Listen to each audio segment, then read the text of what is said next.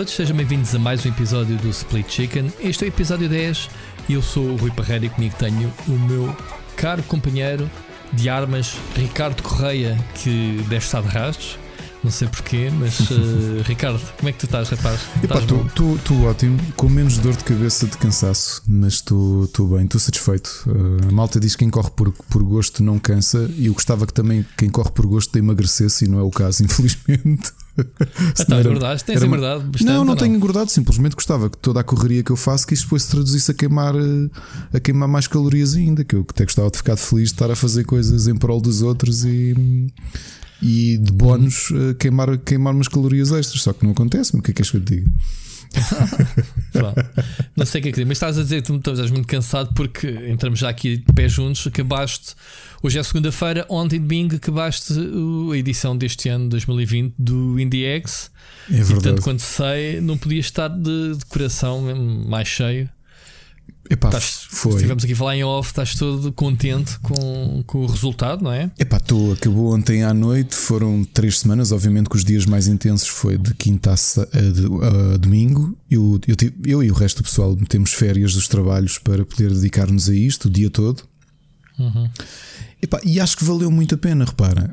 Um, tu também participaste, e obviamente que eu agradeci na cerimónia de, de encerramento, foste a primeira pessoa a quem eu agradeci a colaboração e volto a agradecer-te aqui. Tenho, tenho, que ver, tenho que ver, pai. Obrigado. Epá, eu deixa-me antes, antes que tu antes que fales, deixa-me dizer-te que me tenho sentido bastante culpado porque quando me convidaste, uhum. obviamente, para ajudar e a equipa me abordou, e não é pelo, só pelo projeto, é pelas pessoas que eu faço as coisas. E epá, eu disse: Ah, bora, bora fazer.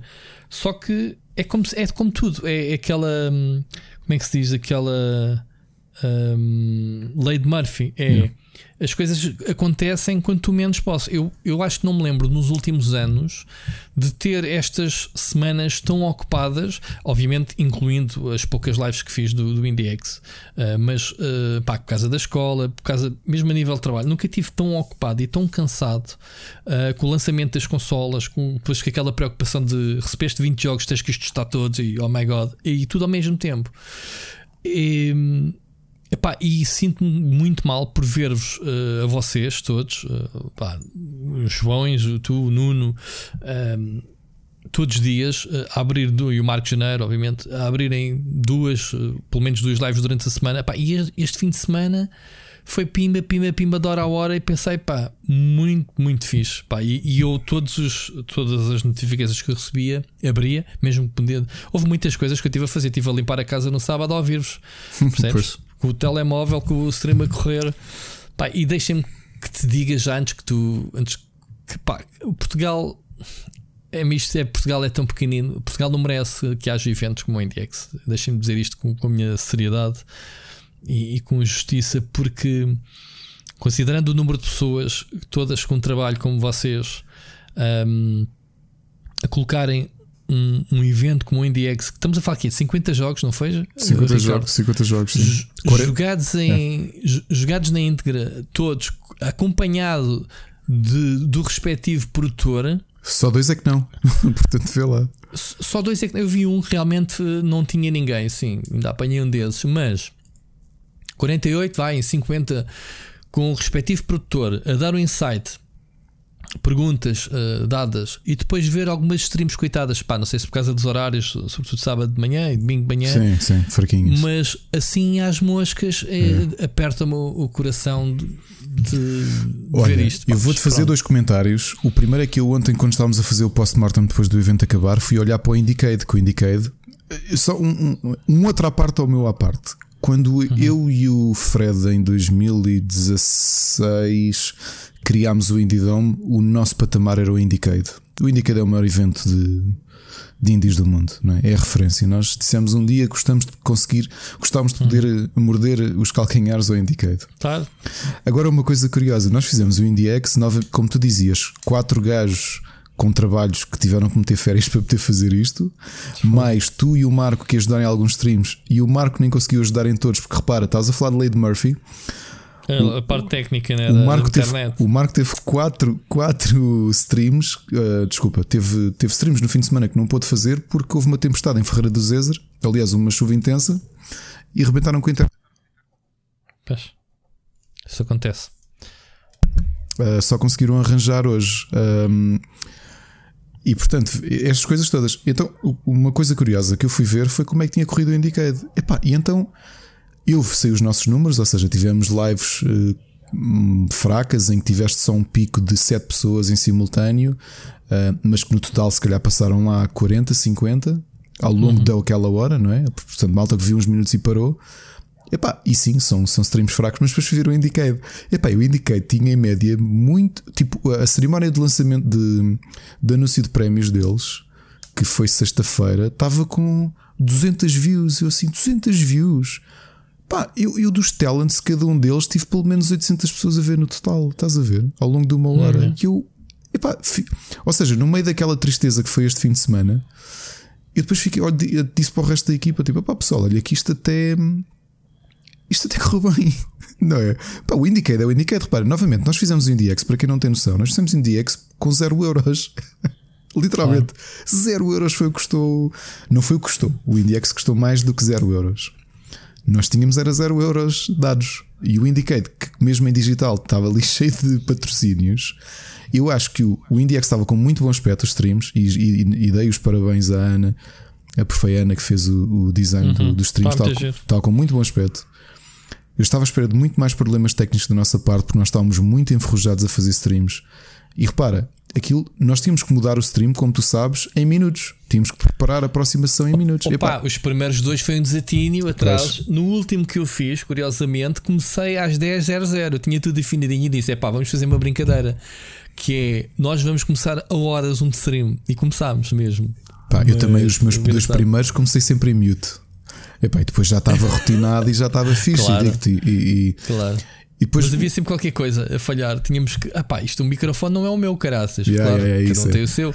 A câmera não é a minha. Ai, caraças, bora mudar. Por acaso, o João e o Nuno, no meio do evento, resolveram isso: que foi pegaram no OBS, importaram aquilo tudo e ficaram só do lado deles com, com as coisas. Mas pronto, isso foi uma solução que descobrimos a meio. Mas olha, uhum. mas outras coisas curiosas que aconteceram ali. Realmente o João Machado é que andou atrás das pessoas todas, porque nós dividimos trabalho e o João, que não gosta de fazer streams, e ele acabou por ser um bocado o produtor disto tudo, que era uhum. pá, não sei o que, estás a horas, como eu. Houve uma das manhãs que eu tenho andado muito cansado, ou seja, eu abria logo o Indiex às 10 da manhã, pá, levantei-me às 7 e tal com a Ana para tratar dos miúdos e deitei-me um bocadinho. Quando dei por mim, faltavam 20 minutos para, para o stream, estavam eles em pânico, eu a arranjar-me e a lavar o cabelo, estás a ver? E ele já, estás aí, estás aí. Coitados. Pois. Um, mas, mas correu muito bem. Depois, os, os, alguns developers estrangeiros que não respondiam, ou depois estavam com problemas com fuso horário. Uh, pá, lindo. E aconteceu uma, eu, eu, não vou dizer qual é que é o jogo, para quem não viu, quem viu, viu, quem não viu, não viu, porque os próprios developers viram para apagar a primeira tentativa. Aconteceu a coisa mais caricata que nem, nem o publisher, nem os autores sabiam o que é que estava a acontecer. Então imagina um cenário um jogo que vai ser lançado para Steam em exclusivo, na, na primeira fase, em que há literalmente e exclusivamente três pessoas no mundo que têm o jogo dado como comprado no Steam. Que era eu, o João Correia, aliás, quatro, eu, o João Correia, o Nuno Marcos e o João Machado. Nem os publishers, nem os autores, por razões óbvias, tinham aquilo como comprado nas suas contas. Uhum. Então o que é que eles fazem? Colocam uma demo exclusiva para o, para o IndieX fazemos uma cena técnica, pá, a demo está a correr bem, yeah, yeah, acabei de instalar, está tudo fixe. Começamos a stream, o developer dá um. Pá, estamos a conversar. Quando eu vou ao menu principal, começa o jogo, pá, os developers dão um grande BR, desliga a stream, desliga a stream, desliga a stream. Então, então pá, isso é o jogo completo para full release que já está pronto. E eu, hã? Pá, faço ali um compasso de espera, ponho aquilo em intervalo, vou conversar com eles, junta-se o publisher em chamada, junta-se o programador principal, o gestor de conta da Valve, toda a gente. A sério? Yeah. Ali contigo? Ali comigo no Discord. Mas o que é que aconteceu afinal? Já vais perceber. E fui ah. eu que percebi isso. Repara agora. Que eu também não sabia, mas eu, então eles dizem assim: pá, carreguei no, no download da demo. E eu, pá, eu fiz isso duas vezes já. Eu fiz uma vez o download da demo durante o stream a conversar com eles. Uhum. Uhum. Pá, não é normal, meu. Olha, todos nós acabámos de fazer download e instalou a versão, porque dava para perceber, porque o menu, por exemplo, a versão que eles queriam tinha que ter o, o fundo amarelo. e não podias ter uh, customização de personagem, vinha com 5 personagens pré-definidos. E de repente digo-lhe assim: oh, pessoal, por curiosidade, algum de vocês tem este jogo como comprado no Steam? Eles, não, não, e tudo, não, ninguém tem. Acho que só nós, só nós só mandamos fazer 4 keys que são as fáceis. E eu, e vocês têm o jogo completo no Steam? Já não têm? Já, já está lá completo. E eu, ah. Mas porque o jogo vai ser em breve? O jogo vai ser em breve. E eu, uhum. vocês já pensaram num fato simples? É que eu estou na página do. De, ou seja, o jogo nem é possível comprar. Não tens o botão de compra, tens só o botão de download demo eh, especial uhum. durante, dizia lá, não sei o quê, durante o IndieX 2020, especial. Que foi uma cena uhum. muito giro. Aliás, vários developers fizeram isso. Já agora um, um, paralelo, uma coisa que me deixou muito orgulhoso este ano o, foi a quantidade de developers que não tinham ainda demos no Steam e que fizeram e um esforço para durante o IndieX ter durante 4 dias a demo no Steam a dizer download especial e temporário durante o IndieX 2020. Eu até tirei screenshots a alguns a pensar: fogo, é um orgulho. Estás a perceber? É um orgulho, yeah. meu. E eu te digo assim: olhem, é que sabem que o Steam não pergunta que, qual é o que é que eu vou instalar. Eu carrego download demo, mas eu tenho o jogo completo. A build completa está cá, ele instala-me o jogo e eles, ai é isso, meu. Ai, como é que não pensámos nisso? E depois? Repetimos a stream ao final do dia como se não, não tivéssemos marcado antes. e pronto, eles mandaram uma build diretamente por, por uhum. download direto. E eles próprios, man, ninguém sabia disto, ninguém se lembrou de uma coisa tão básica como essa. Assim, pá, pois. mas foi giro. Pá, acontece. Acontece. Foi, foi giro. Epá, mas em geral, digo, gostei muito, muito dos streams. Olha, gostei muito. Uh, aquilo que me fartei dizer é que eu, eu, no início do ano, normalmente reservo logo as minhas férias na empresa, dois dias em novembro, dois ou três dias, por causa do evento físico. Não é? Antigamente era o Lisboa Games Week, agora o Mosh XL. E já o tinha feito. Uhum. Portanto, eu fiquei com as férias na mesma e mesmo nesta fase de pandemia eu disse à empresa vou manter os dias porque eu quero fazer o meu evento na mesma, haja Mosh XL ou não, o IndieX vai acontecer. Um, e, e, eu tenho pena, porque a realidade é que tu, por exemplo, os finalistas dos Talents é sempre um prazer conhecê-los. Normalmente até a malta nova que tu ainda não conheces, não é? Que são estudantes, que é o primeiro evento de videojogos que vão, e ter a oportunidade de, de, de apresentar pessoalmente a eles. E eu conheci-os a todos em stream os finalistas deste ano. Pá, e foi muito fixe, foi uma experiência muito boa. Uh, tenho que dizer também que os developers, uh, sejam os finalistas dos Talent, sejam o IndieX este ano, como reparaste, tinha muito, não tinha slots para portugueses, portanto, os, os, cinco, seis portugueses que lá estavam estavam. Uh, pronto, estavam dentro do bolo total, não é? Mas até developers de jogos bastante conhecidos, como eu... foi o Cloudpunk. Não é? O Cloudpunk é um indie uhum. que, que viste anunciado na, na E3 do ano passado. Não é? Yeah. Um, pá, o pessoal extremamente amável, percebe? Extremamente uh, agradecido, estás a ver, de nós estarmos a fazer isto. Uh, e, e aquelas coisas que tu notas. São pessoas humildes. Epá, eu acho que já, já se devia ter. Eu já tinha dado essa sugestão ano passado, acho eu. Que, é, que é que vale a minha sugestão? É só uma dica, que é, é, é mesmo uh, acabar com a distinção do, do português e do estrangeiro. É, é um festival internacional. Exato.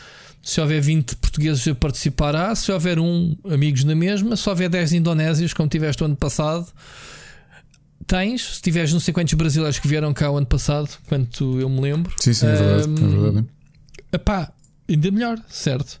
É verdade. Agora, Vou, e posso dizer, posso avançar aqui, ainda não, não, não, não está completamente isso, definido na pedra, mas é muito possível que essa tua sugestão, que não eras a única pessoa a achar o mesmo. Não faz sentido. Se é um festival porque, uh, internacional, por que razão tem que reservar não sei quantos slots para portugueses? Pá, é, é, é uma, eh, os portugueses têm, temos que deixar aquela mentalidade do é pá, para um jogo Tuga não está nada mal. Pá, para caraças, man. Eu fiz o Project Haven, foi, jogo português, man, e o joguei do caraças. Estive ali a jogar, é verdade. jogar de cor. Alguma vez aquilo é, alguma vez a gente diz que aquilo foi feito por duas pessoas e agora com o terceiro elemento que eles eh, contrataram. Pá, é trabalhar, é o que eu digo aos meus alunos. Né? Atenção, já tenho ah, meus, meus formandos, que é meu. Tens aqui vários exemplos: jogos feitos por uma pessoa, jogos feitos por duas, três pessoas, jogos que venderam e tornaram-se multimilionários e jogos que nunca ouviste falar na vida. Isto está para todos. É sorte e é talento à mistura. Pá, em Portugal já se fazem coisas muito boas que até estás a, a metê-los num corral, entre aspas, que é o cantinho do Tuga. Eu acho que até se fosse português produtor neste momento até me deixava ofendido. Hum, sim, eu percebo, eu percebo. Eu percebo. Estás a ver? Uhum. Tipo, pá, a gente só está ali porque, porque há slots para português e se calhar não há muitos portugueses. E por isso é que este ano foi, eu, eu, o meu jogo é ambicioso, é quero competir lá fora. Este e ano, por o exemplo, Projeto Evan percorreu várias. Tu viste isso porque, porque chegaste a avaliar alguns dos jogos. Um, este ano o João Machado até por teste fez isso, que foi uh, uh, o fecheiro Excel com, para nós pormos as avaliações, nem sequer tinha a origem sim. Do, do, Sim. sim. Não tinha origem. Pá, é o que é. É o que é. Não interessa saber quem fez. É bom, é mau. A tua opinião não vai. Pá, eu sempre fui um bocado crítico com os jogos portugueses. Há muita pessoal que diz: é pá, fogo também és muito duro, mas isso é um jogo português. Dou-te o exemplo do. Do. Daquele do Logos, como é que se chama? O. Decay of, Logos. É pá, eu. Eu experimentei aquele jogo e testei, fiz a review do jogo. Pouco me baribando se o jogo era português ou chinês. Claro, claro. Eu, eu peguei no jogo e fiz um teste. É pá, os problemas que eu detectei. Eu, eu, eu critiquei-os na minha review e, e, tive, e, e a, a, editora veio-me pedir justificação. Pá, um, a agradecer uh, os, os pontos. Pronto, que fui um bocadinho, se calhar, mauzinho. Lá está, fui mauzinho porque não dei o desconto Tuga. Não tens de desconto, o mercado é global. Pronto, estás a ver. O mercado Epá, é global. Pronto. E, e tive esse, esse coisa. E já não é a primeira vez que, ao longo destes anos, que por eu às vezes meter o dedo na ferida de, de pá, não, não, não venha cá com coitadinhos, porque existe muito pessoal muito talentoso e depois existe pessoal que tem mais ou menos recursos, eh, e sejam recursos técnicos. Olha, quando há malta que me diz isso, eu, eu, há um ano tive uma conversa semelhante sobre esta questão do, dos apoios ou dos recursos, e, e, eu dei por mim a fazer uma retrospectiva do IndieX e tu já referiste isso aqui nesta conversa, que foi como é que tu podes falar de como é que tu podes falar de problemas de apoios, de recursos, quando um, estás no país da União Europeia, que é literalmente o terceiro país mais seguro do mundo, e quando tens malta na Indonésia a fazer cenas brutais, tens malta em África, eu já joguei jogos africanos de tipos que estão a programar em computadores com 14 anos, porque é o que têm yeah. à mão. Yeah. E às vezes têm eletricidade, outras vezes não têm, estás a ver? Tu és bom ou não és, não é? Uh, e acho é verdade. Pá, quando queres comprar com os países nórdicos ou com a Inglaterra ou com a França ou mesmo com a Espanha, é claro que Portugal não está nesse patamar, nem financeiro, não é? Mas eu acho que dar desconto é condescendência. E, e acho é, que até acho é quase ofensivo, não é? Porque é, é eu estou a dizer, eu acho que é ofensivo. Eu, eu se estivesse no lugar deles, eu, eu ofendia-me. Ofendia-me. Epá, tu vais ao, ao Itch.io tu tens lá coisas de borla para testar. Pá, tu tens lá projetos do caraças, meu. Uhum. Projetos mais comerciais, outros mais experimentais, whatever. O que interessa é, é tu mostrares. Pá, estava a dizer ao, ao, Já não lembro como é que ele se chama, do, do Project Evan. E eu perguntei-lhe, pá, isto é o teu primeiro jogo. O gajo, não, disse, pá, nisto há 20 anos. Ah, pois. Percebes? Ok, mas nota-se que há ali experiência no jogo. Eu ando nisto há 20 anos, eu faço jogos há 20 anos, não me adiantou quais. Mas estás a ver. Mas é assim mesmo a experiência. Hoje estás a, desenvolver o, o, jogo que é o Pong, ou um clone do Pong, e amanhã estás a fazer o, o, o próximo grande, grande título. Sim, sim, eu percebo isso. Pá, e, e, eu acho que, desculpa, mas quem faz jogos sabe disso. Não precisamos estar cá nós uh, com, claro, com tretas. Claro, claro, ok? Ser condescendentes, ou seja o que ser. Eles sabem, meu. Eles sabem o valor que têm, sabem até onde podem ir, sabem. Pá, e não venham dizer que as ferramentas não existem porque é ridículo, porque o Unity e o Unreal são de borla. Então vamos, Só tens que pagar se ganhares dinheiro. Vamos falar de acesso. Uma coisa que normalmente nos queixamos muito, e tu ouves muito queixar-te em Portugal, mas não é só nos videojogos, é em geral quase a gente se queixa da, da questão das oportunidades, não é? Não há oportunidades, cá não acontece nada. Não acontece nada. E agora fazendo um desabafo que vale o que vale. Um grande orgulho que eu tenho no IndieX deste ano, e é um grande mérito especialmente do João Correia, com um grande apoio da empresa Scale Up Porto, que são especialistas em networking. Construímos um sonho antigo, que era ter um B2B a sério, ou seja, convencer uma série de publishers a virem a, ao IndieX, neste caso digital, e fazer matchmaking e reuniões privadas com developers. Isso era um sonho antigo para nós, isso era o nosso, um dos nossos maiores contributos para a indústria indie. Mas especialmente... Ideia, tiveste montes de pessoal de estúdios portugueses a alinhar nisso, não? Não. Não? Não, Então. não, e, não e, e até te digo Não que divulgaste isso, ao menos? eh, diferente. Ou seja, vou dizer que estendemos também aos, à malta dos talents. Os talent, a malta dos talents teve menos tempo porque tu lembras que nós revelámos os vencedores dia eh, 29 de, ou 30 de outubro. Já era muito tarde para a empresa fechar. eh, A empresa a Scala Porto precisa de algumas semanas na plataforma deles para fazer o matchmaking de preparação com, as- com os publishers, ok? Pá, é a forma deles funcionarem. Aquilo não é como nós, olha, quero marcar reunião com tal. Não, aquilo tem um sistema de, de é literalmente matchmaking. O, que é- eu- o meu jogo é isto, isto isto, eu procuro isto, isto isto do investidor.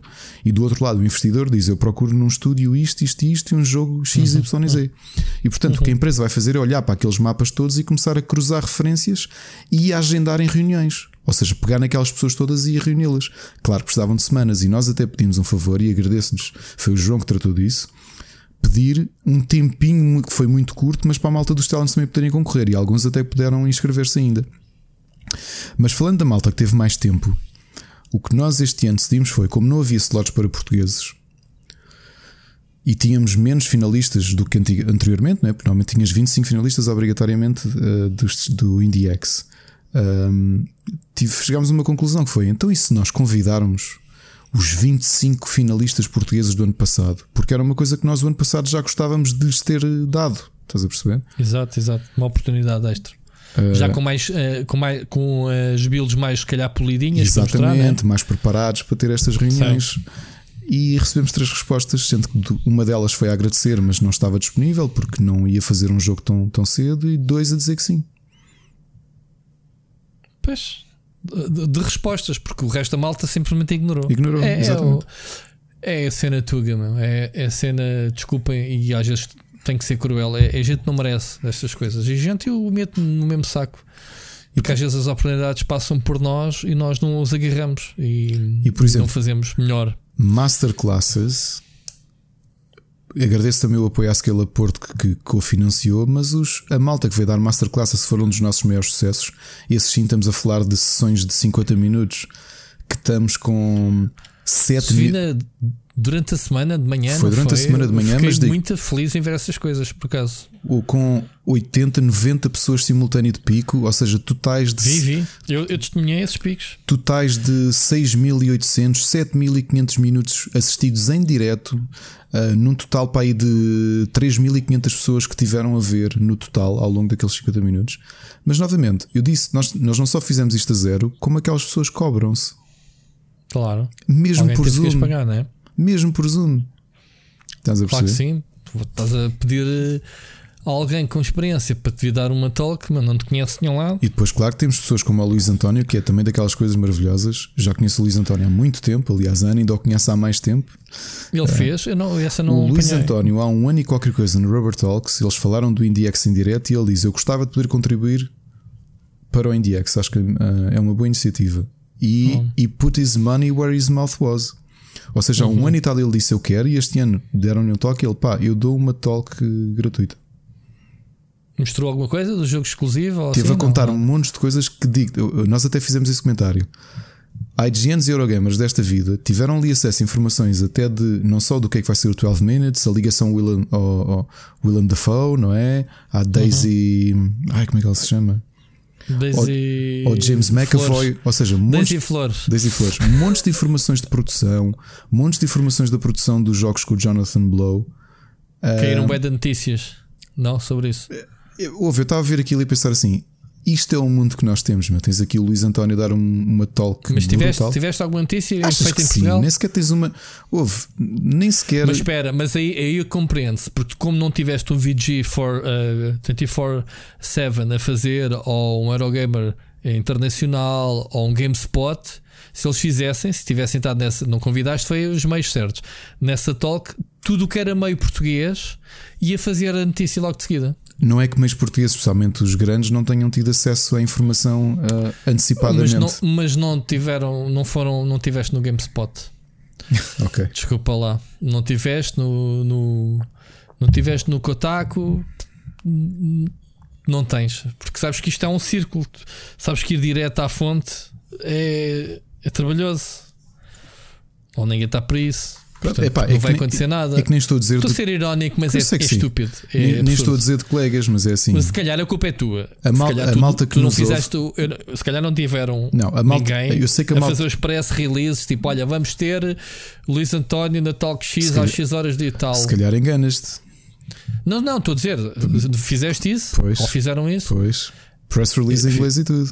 E entregue diretamente a algumas pessoas específicas. Olha, não do... recebi nada agora para falar nisso. Eu também pois sou não, não meio recebeste. Não, não recebeste, é verdade. Mas, não. mas de mídias uh, portugueses especializados grandes, uh, sim. Certo. Sim. Uh, mas depois, pá, desculpa, meu, esqueci-me de publicar isso. Pá, sure, meu, obrigado, mas. Já agora... também não publicaram a notícia, mas depois também não tiveram presentes para fazer a cobertura? Pois, não, porque é, é, assim, eu também percebo, nós às vezes falamos do Estado e da qualidade dos mídias, mas é assim, uh, é claro que dá muito mais pica escrever 5 ou 6 rumores de cocó. Uh, tipo... Opa, eu acho que dá mais cliques a Xbox estar a deitar fumo. É essa, olha, foi nesse dia, por acaso, que o João Correia até comentou, ah, tipo. Estás a ver? Foi, preci... foi precisamente nesse dia que foi relembrar: olha, isto já não só não cobriram, como ainda vão acontecer mais coisas. Tipo, epá, perdi esse PR. Desculpem lá, meu, esqueci-me de dizer isso. Um, portanto, mas isso de como é que funcionam os mídias, isto dava uma conversa longa. Porque eu, eu, eu, muitas vezes nem quero expor estas coisas, porque havia coisas que tu sabes e que eu digo: se eu estivesse no meio uh, que paga salários e que se diz especializado de videojogos mas que muitas vezes não se dá sequer ao trabalho de sair da sua cidade para cobrir os maiores eventos de videojogos ou coisas que acontecem, ou developers internacionais que vêm cá, a menos, sei lá, que alguém lhes pague viagem de comboio. Um, isto eu parece azedo, mas não é, porque eu tenho um meio do qual nunca tirei um euro e não acredito que algum dia vá conseguir receber um euro do Rubber em que eu já paguei do meu bolso duas Gamescoms. Não foi só a minha, paguei da minha mulher também.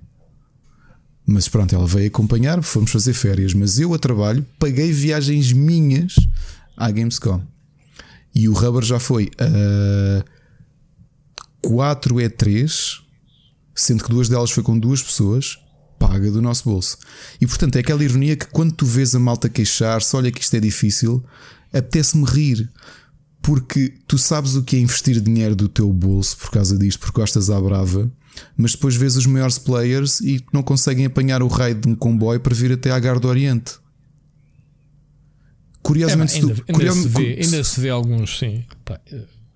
Lembro-me muitas vezes de ver o Aníbal, por exemplo, a vir a Lisboa para apresentações da CACA. Eu te lhe pergunto: uhum. estás aqui a fazer? Ok pá, vem cá, já a tenho visto. Sim, ok. Ficamos, ser, ficamos, ser... ficamos por cá, não acho que não é preciso estarmos a entrar muito não, mais. Não, em, não vamos entrar nos exemplos, mas estou-te a dar o exemplo prático porque conheço e reconheço. Epá, mas pronto, vamos esquecer, vamos esquecer questões uh, físicas. Mas, mas, mas mesmo um evento. confusão porque o 12 Minutes em questão é um jogo que tem sido badalado lá fora e sempre que o jogo é, é uma notícia lá fora toda a gente replica tal sistema de replicação de notícias, uhum. né? E depois, eh, em primeira mão, conteúdo dado para Portugal hum, é o que tu é o que falámos há bocado. Eu não queria repisar, mas convém salientar isto: que é a malta dá as coisas como adquiridas, percebes? E quando as tem, não liga, e depois, quando não há, despel percebes? Sim.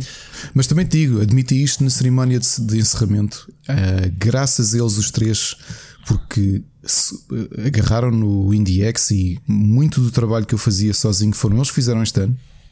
Uhum. Libertaram-me bastante, porque eu não faria o IndieX outra vez. Uh, foi o primeiro ano que são eu disse. São estupidamente organizados eles. Eu, são, na, são. Na, nas reuniões que tive, pronto, tive são, algumas sim, reuniões com vocês. E, sempre e... muito passivo da minha parte, obviamente, mas. Uh... É a primeira edição que eu digo: é pá, sim, vai haver outra. Se eles quiserem continuar a trabalhar e querem, vamos continuar a fazer. E tu has de estar cá connosco também, no ano em que não há lançamentos de consolas. Um, mas o meu azedume é não é bem o azedume, é porque acho que a malta Acho que isto é Portugal. Tu há bocado dizias-me off, é verdade. Nós, nós gostamos das coisas que vêm lá de fora. O lá fora é que é bom. Aquele lugar místico do lá fora. O, lugar, o lá fora é bom. E se calhar se um Indiecade pagasse. Epá, e agora desculpem, eu sei que eu, eu, gosto de vocês, gosto de alguns de vocês, do IGN e do Eurogamer especialmente, e eu sei que alguns de vocês ouvem, e tomem isto com a dose de sal que quiserem, mas também me conhecem para saber que eu não, eu, eu, eu não costumo guardar nada disto. Provavelmente se um gajo, se alguém do Indiecade uh, pagasse para ir em uma viagem e ver o evento lá, teriam muito mais interesse em acompanhar indies com se calhar até menor perfil mediático do que aqueles que tiveram uh, que têm vindo ao IndieX ou que vieram este ano ao IndieX em digital, em que o teu trabalho era mínimo, tu podias simplesmente acompanhar ou, ou até olha, vocês estão em contato com não sei quem, dá para arranjarem uma entrevista. Não é que eles não conseguissem, bolas. IGNs e Eurogamers, acredito que bolas tem muito mais. Se eu com um site chamado Rubber Chicken Games de Portugal consigo chegar a pessoas, então se eu tivesse um e-mail acabado em IGN, esquece-me, quer dizer, o, o, o, mundo está aberto, não é? Um... A gente também não pode ser injusto porque sabes que quanto maiores são estas estruturas, mais mais views precisam ter. Pá, claro que sim. E, e, e, e se calhar há, lá está a, a, própria queixa que tu tens que o público português não se interessa muito pelas streams do, do, do, do IndieX, muito provavelmente notícias de, de alguns indies uh, que passaram lá também se calhar não iam ter tração nenhuma. A mim só me chateia é teres cá exclusivo jogos que que costumam chamar a atenção porque foram apresentados durante a conferência da Xbox, como o 12 Minutes, e quando tens algo feito para cá. E o Cloudpunk? E, e o Cloudpunk, pronto. Um, quando tens algo virado para cá, não tens feedback. Feedback dos mídias, por exemplo. Sim, por exemplo, eu agradeci imenso. Que estaria o... a ajudar o Luís António também, porque Exatamente. toda ajuda, ele precisa de toda a ajuda, não é? Como é óbvio. O, o, o Saturnalia, eu não sabia que é um dos exclusivos que a, que a Epic pagou e bem para estar lá um indie, que até fui eu que fiz o stream, era suposto ter o Marco, mas acabei por ser eu, e gostei imenso de fazer stream. E eu agradeci-lhe porque o tipo dizia-me assim: ele era o dono da empresa e disse: Olha, esta vai ser a primeira vez que nós vamos fazer isto, porque desde que tivemos este negócio com o Epic e a, e a atração que tivemos, ainda não tinha surgido a oportunidade de fazer uma apresentação assim ao vivo. E ele disse: Pá, até me sinto um bocado nervoso. Eu disse: Man, eu é que devia estar nervoso, não é? Então dás-me uma possibilidade de fazer um exclusivo destes. Como é que se chama o jogo? O não. Saturnalia. Aquele jogo de terror, pá, muito agir. Uh, passado em Itália, muito agir mesmo. E falámos sobre isso, falámos da negociação da Epic, porquê. Tudo muito pragmático, estás a ver? Coisas que nós já falámos aqui os dois, por exemplo, aquele caso do Ublets, nós falámos sobre isso. Mas do lado de alguém que está do outro, está no, no ponto em que negociou também acordos semelhantes. Sabes, sabes que eu vi essa tua, essa tua live? Ok. E foi uma boa live. Eu continuo a achar que, não só em termos de produção, foram boas lives. à mão, não é? Sim. Foram boas lives, uhum. nem todas, obviamente, que há algumas mais fracas. Nem estou a falar a nível de assistência, acho que como, como a companhia que fizemos, que tivemos dos developers, falar de produção, falar de muitas coisas, acho que foi espetacular. E, e fico contente. Epá, e novamente, uh, colegas do, dos. E dar um shout ao, ao, nosso incansável Sírio que esteve sempre presente sempre em todas fazer as, perguntas. As lives é que eu vi, pelo menos, estava sempre batido.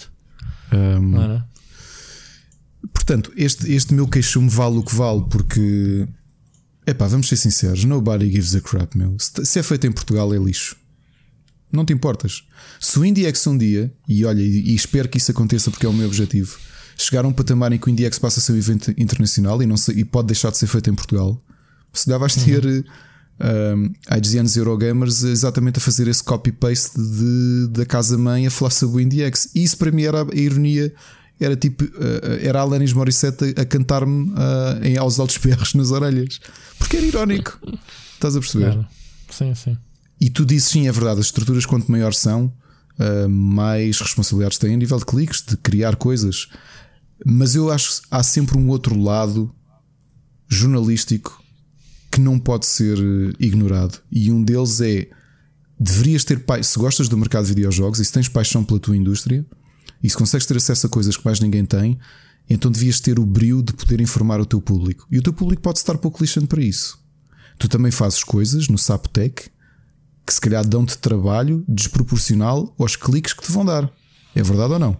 Verdade. Okay. Isso faz parte. Há um equilíbrio que tem que ser feito entre cenas que dão um clique e, e, quando eu digo que cenas que são clique, eu recusaria-me fazer a notícia da Xbox a deitar fumo. Pronto. E digo-te já, teve o dia todo em destaque no SAP, feito por outro meio. Ok. O dia todo em destaque no SAP.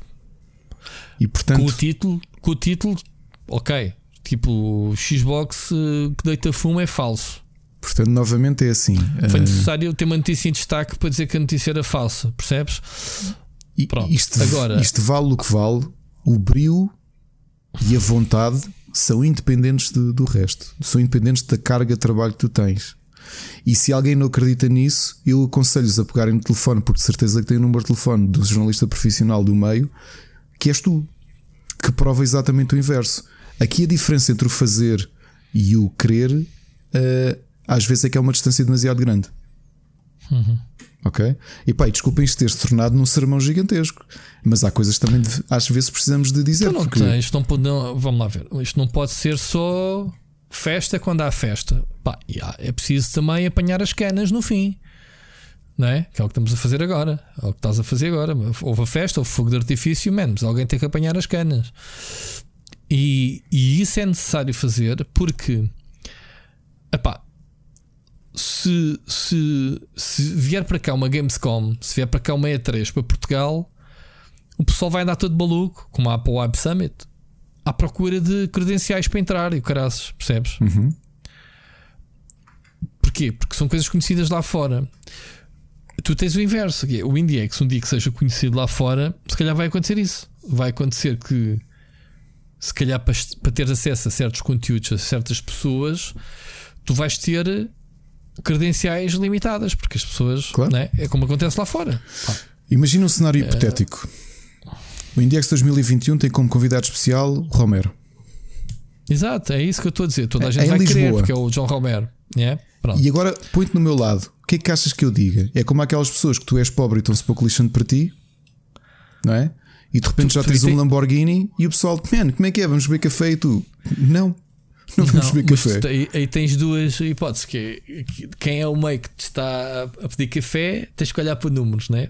tens que apresentar no fim. E depois tens que olhar para trás e dizer, pá, estes gajos que não give a shit anteriormente agora querem. Percebes? É a tal cena das injustiças. Tu, tu andas aqui no meio andares no meio, digamos assim, a, a trabalhar e a fazer os conteúdos pré-lançamento, sei lá, de uma consola. Estou-me agora a lembrar porque tem havido muita pessoa a queixar-se de injustiças, uns que receberam, outros não receberam. Pá, tem sido uma palhaçada. Falando eu de barriga cheia, obviamente, mas tem sido. Tenho visto choradinhos que não. pá, não lembro a ninguém. É, mas é mesmo assim.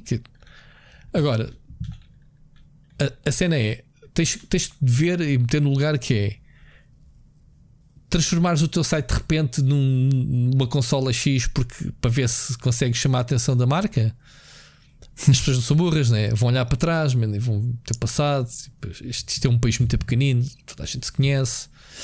Uma coisa que eu, que eu percebi, eh, Ricardo, e tu já deves ter chegado a essa conclusão, e é que, é que, muitas vezes não são os números só que contam. Não, não é, não. Isso eu sei, isso eu sei. Não é da mesma. Estás a ver? Uhum. E as pessoas depois, ah pá, mas eu tenho mais subscritores que tu, tenho mais views que tu, e, e tu recebeste, eu não recebi. E esta merda é constante. Na, ao longo é. de todos os anos eu lidei com esse tipo de, de cenas, desde o tempo do PT Gamers, completamente.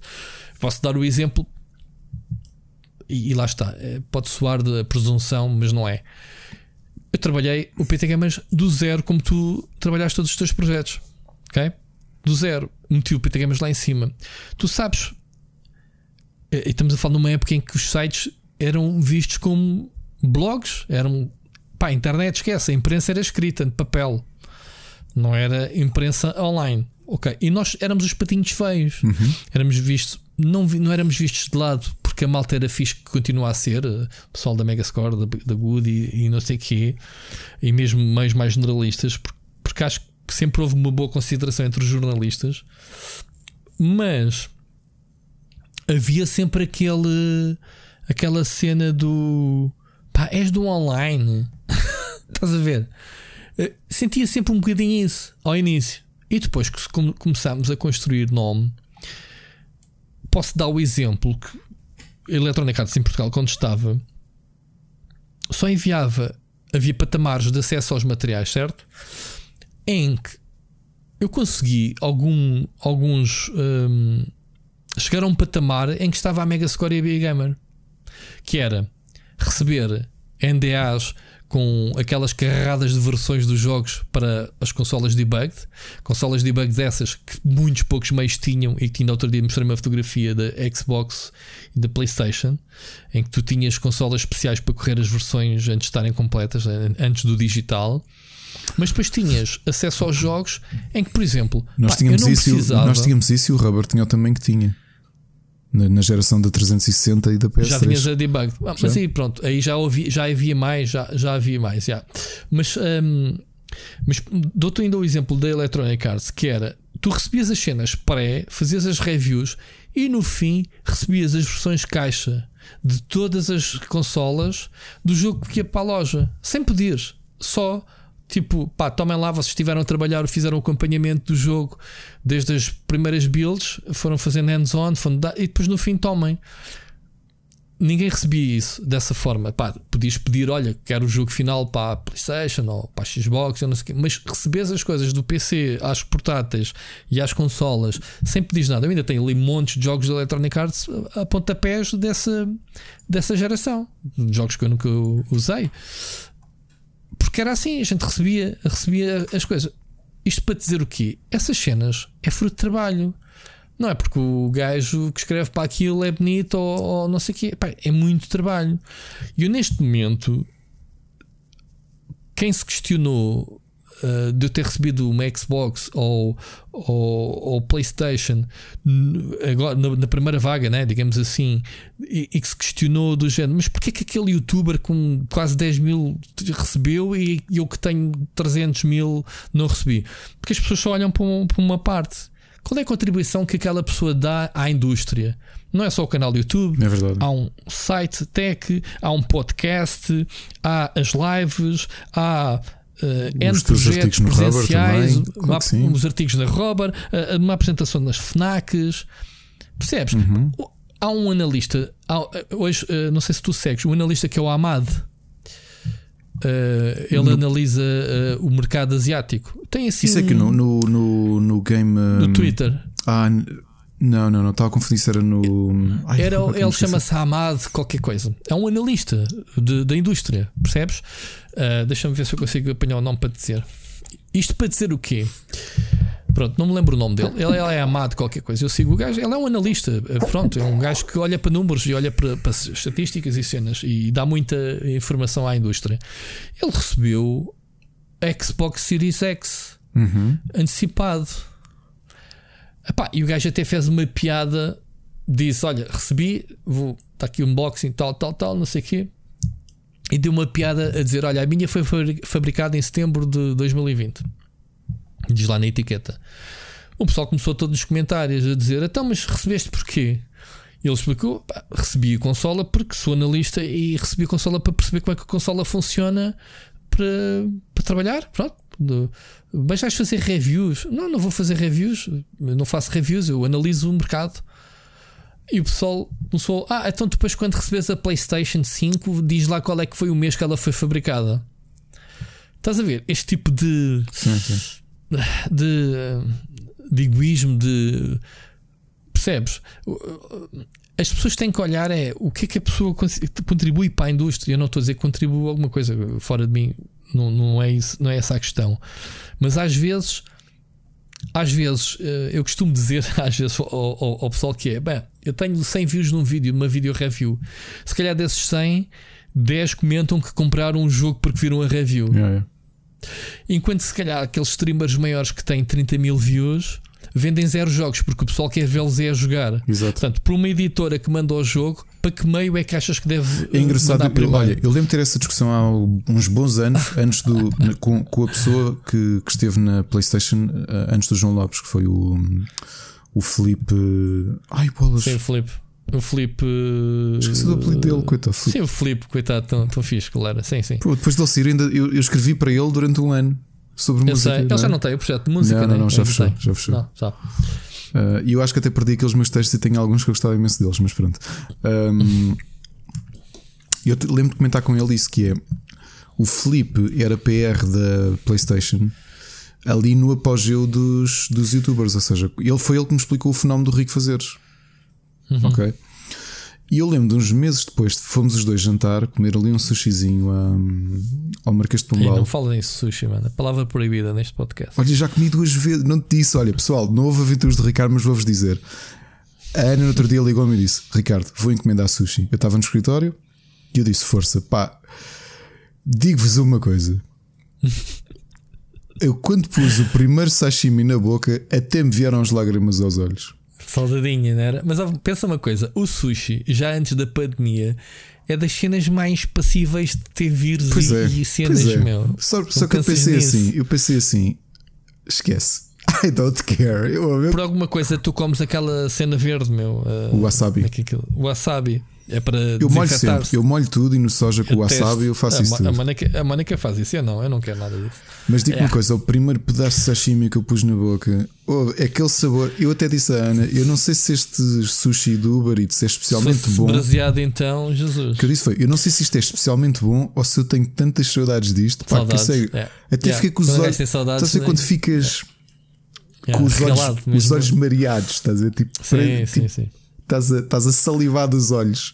Tu, tu, tu, sabes que os japoneses têm muito essa tendência de, dos desenhos animados de mostrar quando o pessoal está a comer é esse tipo te, de sentimento. É isso, é. É, choram isso. Por, é chorar por mais, né? Como costuma dizer. Já estou a ver que o pessoal vai amanhã. Já estou com água na boca, man. Já, estou, já, já engoli para aí três salivas. Quando, quando, quando, Jesus. quando o episódio sair, já sei que vão, vão pôr a citar. Ah, o Ricardo disse salivar dos olhos. Só não é uma metáfora, pessoal. Não é uma metáfora, uma metáfora. O que é que eu estava a dizer antes? Mas... Eu perdi-me agora com o sushi. Estávamos a falar de quê? a culpa é tua. Ah, estava a conversar com o Felipe e dizia-lhe. Na altura, na, naquela fase, o Tiagovski fazia gaming, o Dark Frame, o Sarcásio e o. Aqueles outros todos, sei lá, aquela malta toda que tem milhões e milhões de, de, de viewers, né? que entretanto perceberam que isto do gaming isto dá um bocado de trabalho e preferiram foi fazer vídeos sobre existir. Vlogs e, e cenas. Sim, existir, não é? Essencialmente. Banheira, banheira da Nutella e essas Sim, coisas. Essencialmente, se vocês pensarem, e agora vou-vos mudar a perspectiva que têm dos youtubers, por muito que gostem deles ou não, aquilo são canais de filosofia. Se vocês pensarem bem, é, aquilo são pequenas. Pequenos uh, tratados de autorreflexão e de perspectiva da nossa a maior parte da malta já não está no, no, no, YouTube, já É? são músicos ou fazem outras coisas. Quem regressou, sabes quem foi já agora?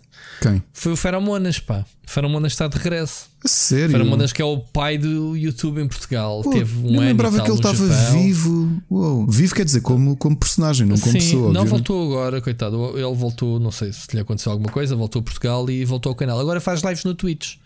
Minecraft. Oh, Portanto, Tão bom.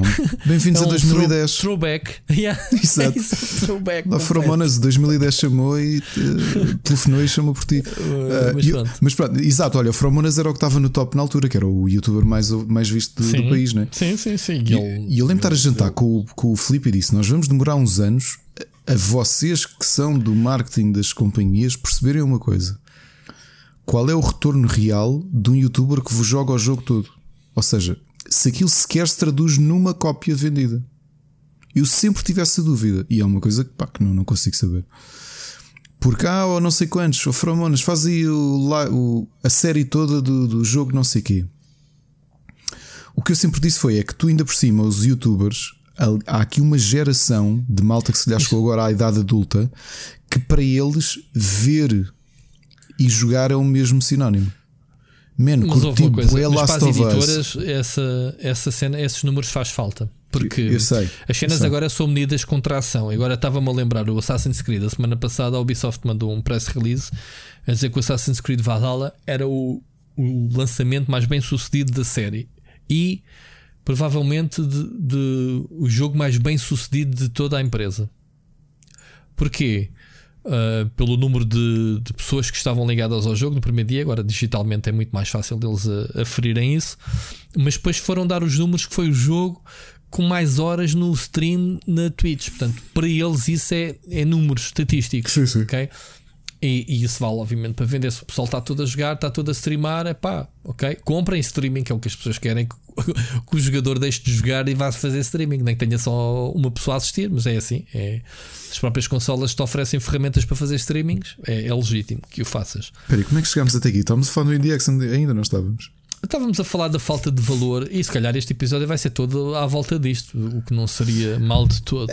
Eu, eu, mas eu continuo a achar isso, é que tu, tu tão fácil. Olha, eu, eu no outro dia dei essa visão anedótica das coisas que foi. Um, entretanto, o evento acabou, mas tu lembras-te que eu organizava com o Isqueté o Lisbon Game Conference, não é? E as duas edições nos quais eu participei, que, não, que foram as duas últimas, eu, eu hum, tentei. Uh, utilizar favores pessoais para trazer pelo menos um convidado internacional cá uh, ao Isqueté. Nem te conseguias sentar. o, primeiro foi, o, o, primeiro foi o Chris Elliott, que era o criador e um dos sócios da Square Enix Collective. Yeah, lembro-me dele ter cá vindo, né? Um, e, e foi, e é? foi, sim, foi um sucesso. Aquilo era um auditório para 500 pessoas e estavam 25. 25, uh, yeah. era o que eu ia dizer. E o mais caricato foi o Shahid Ahmad no ano seguinte, que foi eu pedi um favor especial à PlayStation, a PlayStation insistiu com ele, ele já não estava na PlayStation na altura. A mulher estava grávida, acabou por ter o filho no dia seguinte e ele veio cá tipo lusco-fusca correr, especial favor, e conseguimos que ele tivesse seis slots para conversar em privado com estúdios que, iam, que se inscreviam para falar com ele. Pá, para ter uma, ali um mini mentoring, uma indicação, contactos, whatever inscreveram-se quatro estúdios e só três foram. É e depois estava ele a falar e estavam, sei lá, 17 pessoas no público. E eu estava tipo, oh my god. Tão mal. Tão mal. Eu lembro de tu chamares o pessoal do, do Rubber para assistir para, para encher. Estou a brincar. Isso é o que se faz normalmente. Alguns lá, estavam lá, aliás, parte do público até era malta do Rubber, ah, portanto viu lá. É porque tinham interesse, se calhar também. Mas, uh, mas normalmente faz isso. Tipo, para... Dê lá os likes. Mas partilhas alguma coisa, dê likes. Mas eu por acaso não faço isso, olha, eu até nisso sou burro, eu não costumo dar likes aos artigos do Rubber nem nada, só para ver. Tu não dás likes a nada. Mas dou-te mais likes a ti facilmente do que a mim mesmo, porque pá, Pá, dar like. Ah, eu não dou a mim, fogo, lá, só dou no YouTube porque para ajudar no, no algoritmo. Eu dar, é dar, dar like a Agora, ti eu mesmo. fazer um post no Facebook e dar-me like a mim é ridículo. Dar like a ti mesmo é o mesmo que baixares as calças e os boxers e tocar-se, não é? eu acho que sim.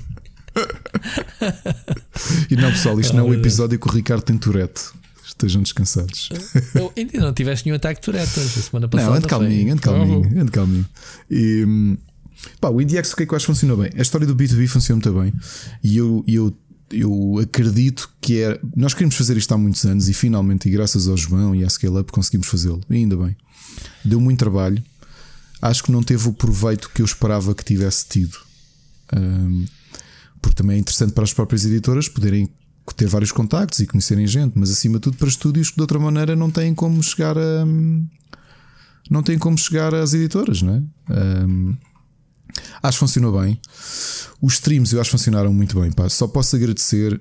Uh, aqui uma coisa curiosa: os streams durante a semana correram muito bem. Até os de manhã, os de depois do almoço, os da noite correram bem. O fim de semana que relembro, estávamos obrigados a estar todos em casa, deste sábado à uma. Foi muito fraco. sábado e domingo os, os streams Man, foram muito fracos. Sábado de manhã é dia de limpezas, olhando aqui para casa, portanto esquece. Depois um, o que é que eu fiz? Sábado estive a adiantar trabalho aqui do canal e domingo foi dia de montar a árvore. Também foram assim umas horas valentes. Portanto, é, é imagina isto replicado por pessoas claro, que têm vida, né? é, é tramado. Agora, streams de manhã acho que é, é, um bocado arriscado por causa disso. Pá, pessoal, sábado e não, domingo de manhã olha, querem sábado e domingo, até mais sábado tarde. Domingo, não, mas, mas eu, eu, eu, acordei, eu posso dizer que já não me lembro se foi no sábado, se foi no domingo. Acordei com o telefone ao lado com uma notificação de live. E era eu que estava a falar. Eras tu. Exato. Uh, eras tu para aí às 10 horas, Exato. então carreguei para ter a live, fui. Fui para a casa de banho, despachar-me, orientar, sempre a ouvir a live. Andei sempre com o telemóvel pela casa eh, enquanto andei. Paro o pequeno almoço, o telemóvel um, e fui acompanhando assim. O próprio developer disse-me: pá, mas... ele é holandês. E ele disse: pá, aqui são 11 da manhã, costumo tanto acordar. Disse ele, um sábado. E, eu, pá, e olha, desculpa lá. 11 da manhã, sorry. Desculpa lá. Mas, mas valeu, eu acho que por aí valeu muito a pena. Um, acho que os developers ficaram contentes. Uh, tivemos uma seleção do caraças Eu, eu, eu sei que todos. Tens, eu, tens o portfólio todo no, no, no, no site? Tenho agora o portfólio todo no site. A grande maioria, em, há, muitos ainda estão jogáveis neste momento. Há alguns uhum. uh, desligaram quando acabou o IndieX. Mas, mas mesmo isso é o que eu disse. Para mim foi uma grande conquista. Não, não, os vídeos. Os vídeos o, o... Ah, vamos lentamente vamos alimentar tudo. Sim, vamos, vamos ter os streams todos uh, a posteriori e vamos dar aos developers para eles poderem guardar. Porque eu acho uhum. que muitos deles, alguns foi a primeira vez que fizeram outros já malta mais conhecida, mas, mas era interessante quando desligávamos, não era só. Muitos deles foi engraçado porque ao longo dos dias uh, ou das horas após isso, parece que, olha, menos já agora, pá, gostei imenso. E, e isso sabe muito bem. Não é aquele obrigado assim que tu desligas de man, olha, muito obrigado por teres feito isso. É tipo, já agradeceram, mas passado umas horas ou o fim de semana, ao final do fim de semana, olha, pá, estive aqui a rever, pá, obrigado, gostei imenso do stream e não sei o quê. Isso para uhum. mim já valeu a pena percebes? Já, já valeu a pena. Uh, era o que eu te dizia, a seleção foi muito gira. Uh, o fato de teres tido tanta gente a aceitar fazer demos só para ter lá no, no, no Steam para download durante os 4 dias, pá, para mim foi, um, foi uma prova de respeito gigantesca. Não é? A malta dar-se esse trabalho. Da minha parte, não, não sei como é que vos hei de agradecer terem feito tudo isto. Ok? Um, e pedindo no meio disto tudo a desculpa de não, não estar mais envolvido. Opa, então... pá, são iniciativas que eu gosto de estar ligado. Eu, pá, eu gosto, eu gosto de estar envolvido em tudo e as pessoas às vezes sabem disso. E, e pá, eu tenho recebido montes de convites, eu tenho recusado várias coisas a acontecer que tu sabes disso, uhum. pá, por falta de tempo. Um, mas eu gosto, eu gosto, epá, seja por exemplo lives, podcasts, sejam pessoas que têm 10 ouvintes ou tenham mil, epá, não quer saber, eu gosto, gosto mesmo. E hum, Epá, e esta cena do IndieX, ainda por cima foi uma experiência diferente, quer dizer, foi uma coisa nunca na vida eu pensaria fazer uma live stream em inglês, quer dizer, o inglês eh, longe de perfeito mas ou o que que seja, mas manter ali uma conversa com outro português, no, no caso que eu fiz, em inglês. É verdade.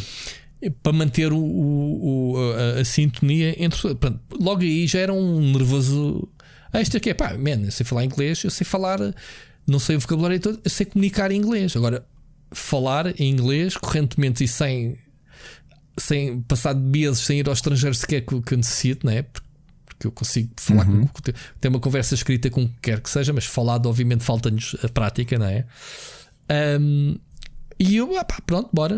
Olha, seja o que Deus quiser, há de haver pessoal estrangeiro que há de falar pior que, que eu ou que nós. De, yeah, que yeah. eu vi alguns, alguns convidados, notava-se que eram tipo alemães ou lá do, dos nórdicos, pá, os gajos tinham inglês às vezes, uh, ou os italianos então era, era uma piada, porque. O, o por acaso porque... do Saturnalia, não, o inglês dele era muito. Foi dos italianos que eu ouvi falar inglês bastante Mas pronto, mesmo. alguns que eu vi, não yeah, sei de onde yeah, é que era, estou a dar exemplos que, pá, uma pessoa pensa, ok, não sei falar inglês perfeito, mas estes tipos coitados, pronto, estamos aqui a comunicar, que é o que interessa, Exato. a falar sobre o jogo.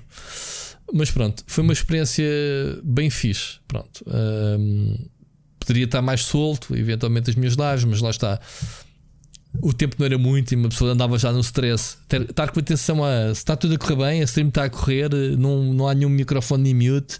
Uh, a internet não parou, porque depois é este problema da internet. Pá, a internet está. Eu nunca vi uma, uma, altura tão péssima de internet. Eu estou a pagar neste momento, não querendo mudar de assunto, 100, uh, estou a pagar 500, 100, ok? 500 download. Ainda não estou a sofrer dos 500, porque também ainda não dei ao trabalho de ligar para lá reclamar. Mas eu, eu, mesmo com uma ligação de 100-100 que tinha antigamente, fazia lives porreiraças na, na, na boa. Epá, eu notei que no Indie pelo menos havia ali paragens. Não sei se é o Facebook, também é uma porcaria de plataforma. Não sei se será por aí. Isso Twitch não tem tido esses problemas. Sim, por acaso é outra coisa que nós vamos repensar. Andamos a repensar muita coisa, não é? Testámos, epá, é daquelas coisas que tu tiras o barro à parede, por exemplo, se calhar Streams ao fim de semana é uma coisa que não voltaria a fazer, mas notoriamente durante a semana sim, porque acho que valem muito a pena. Até a hora de jantar, os streams correram bem, porque eu acho que a malta está a preparar o jantar se já fica a ver um stream ou a ouvir. Estás a perceber? Como, yep. como os streams do IndieX. Epá, se tu quiseres estar a ver o jogo, estás a ver o jogo, mas aquilo também tem muita conversa, essencialmente, não é? Uh... Mas é isso, é aquela cadência de hora a hora ter as coisas bem agendadas. O, obviamente para o ano, se calhar, têm que pensar de uma forma de terem a configuração pré-gravada cada um, em vez é de estarem sempre a mudar. Compreendo que, que houve aquela necessidade, mas realmente aquilo que vocês descobriram no, no meio, que estavas a dizer, fazia todo o sentido, obviamente, do, do, pessoal ter os meus settings, que é eu tenho o meu microfone e tenho a minha câmera, é não preciso ir é a trocar, logo aí para o trabalho. Um, isso, isso, obviamente, aquela cena tens um. Epá, e digo-te a mesma coisa: o Mosh, que já é o segundo fim de semana que, que está a acontecer, está ali aquela cena encandeada. Epá, e eu acho que funcionou. Também acho que sim pessoa tem ali a janela. Eu por acaso tive o, o Mosh sempre uma questão óbvia. No, o Saptec era o SAP era Media Partner e, e, e, e o palco secundário é, era a Saptec. Mas notícia, o palco era o nosso e foi eu que preparei a noticiazinha com o streaming. Não foi eu que preparei o streaming, mas a notícia com o streaming. Mas depois no, no domingo, pá, por uma questão de ver se estava tudo a correr bem, mantive aqui sempre a correr. Pá, não me interessou, obviamente, a programação. Estar a ver tipo o Rico fazias a jogar durante 3 horas aquele jogo da moda de merda que anda aí agora. O, o Among Us o Among Us, merda, salvo seja. Sabes que eu tenho uma raiva contra as tendências. Yeah, yeah, eu, sei. Um, eu, eu, eu, já, eu já tínhamos comentado isso, não é? Que há uns anos joguei o jogo e achei yeah, engraçadinho. Yeah, e de repente eu até perguntei ao Marco: Mas porquê que está toda a gente a jogar este indie que passou completamente despercebido? Eu acho que foi um youtuber que jogou e de repente estão todos a jogar. E eu, ok, está bem, pronto, boa. Tá, olha, estás a ver o papel dos youtubers, é esse. Estavas a dizer há um bocado, vês? Um, influencers. Mas pronto, mas funcionou muito bem. E quando não havia cenas, havia grelha de programação, havia ali alguém que estava na regia a controlar a, sim, sim. a cena e fez um bom trabalho, ok? Eu elogio o que eu posso fazer. Sim, tiveste um, as formações, não é? Do, do, nosso projeto educativo que aconteceram na mesma. Vi os projetos educativos, sim, eu vi, vi, vi o tutorial feito pelos senhores em em, tiveste tu, tiveste no outro fim de semana foi programação e este foi 3D e foi. Sim, sim, sim. Foi sim. 2D. Mas funcionou perfeitamente. Uh, tiveste um, IndieX também a aparecer lá, tiveste entrevistas. Eu, epá, eu acho que funcionou novamente. Vi a é tua intervenção de, com a Pamufa, a Pamufa que chama-se, a rapariga, né? Uh, a tua entrevista, mas já foi a semana passada, não foi esta? Foi, foi a semana passada. É. Uh, vi, epá, e vi mais alguns conteúdos. Não interessa aos conteúdos em si, obviamente, cada um vê o que quer, né? Uh, mas o facto de estar ali um canal a passar durante horas seguidas aquilo que tu tens normalmente, a televisão acesa é, na é, sala, é, com programação e nem sequer estás a ver a televisão, mas estás a ver, está ligada só a fazer companhia. Tu, este tipo de iniciativas, tu tens. Isso é uma das coisas que eu gostaria de fazer no futuro. Era isso. Era pegar no meu canal e ter uma plataforma, porque não existe, já nem há procura, de transformar aquilo numa experiência televisiva. Ou seja, em vez de andares ali uh, em VOD, Man, estás em, em, streaming e vês no momento o que está a correr no momento, estás a ver? Isso era um. Estar aqui já a levantar a ponta de ver os meus, meus planos futuros. Obviamente, isso era uma coisa gira de ter. E a internet é o futuro para fazer isso. Percebes? Não é a televisão, é a internet. E este tipo de iniciativas, como o que se fez com o IDX, uh, uh, dando o exemplo de, uh, das lives seguidas, e neste caso o MOS também, é, é bem fixe. Mas agora desabafo aqui sobre o horário do IndieX. Como nós previmos aquilo, e tu lembras-te porque tiveste a preencher estes lados também, a ideia era uh, ver uma. Tinhas uma slot, não é? E depois uhum. havia uma hora de intervalo, que era para não ser demasiado agressivo. Sim. O que é que aconteceu? Os talents, novamente, que foi um bocadinho mais tarde, não é? E então as slots já estavam todas ocupadas por mim, por ti, pelo Marco, o João e o Nuno. As, o, ou seja, especialmente aqueles quatro dias, os quatro dias do MOS, ou aquilo que seria habitualmente o MOS no Altice Arena, que foi de quinta a domingo. Uhum. E então pedimos aos finalistas dos Talents para ocuparem nos lugares livres uma hora uh, para, para, estarem comigo a, a, jogar o jogo. Pá, o que acontece? E depois é que reparei nisso, estava a ser um bocado otimista, mas fiz, mas saiu-me do corpo literalmente que foi. Havia ali uns períodos, por exemplo, na quinta-feira, que eu comecei a streamar às duas, parava às três, retomava às. Desculpa, começava a uma, acabava às duas, retomava às três e acabava às quatro. E, e obviamente que houve um finalista dos Talents que meteu o nome dele ali no meio, ou seja, eu fiquei com três horas seguidas uhum. em que nem à casa de banho deu para ir, porque acabavas um, tavas, tinhas que preparar o outro e começar à hora certa. E, pá, e fez-se. E, e, aquilo que eu digo é: eu estava à espera, sinceramente, nós estamos enferrujados. A fazer streams. Há anos que eu, há dois anos, se calhar, que eu não fazia streams, um ano e meio ou qualquer coisa.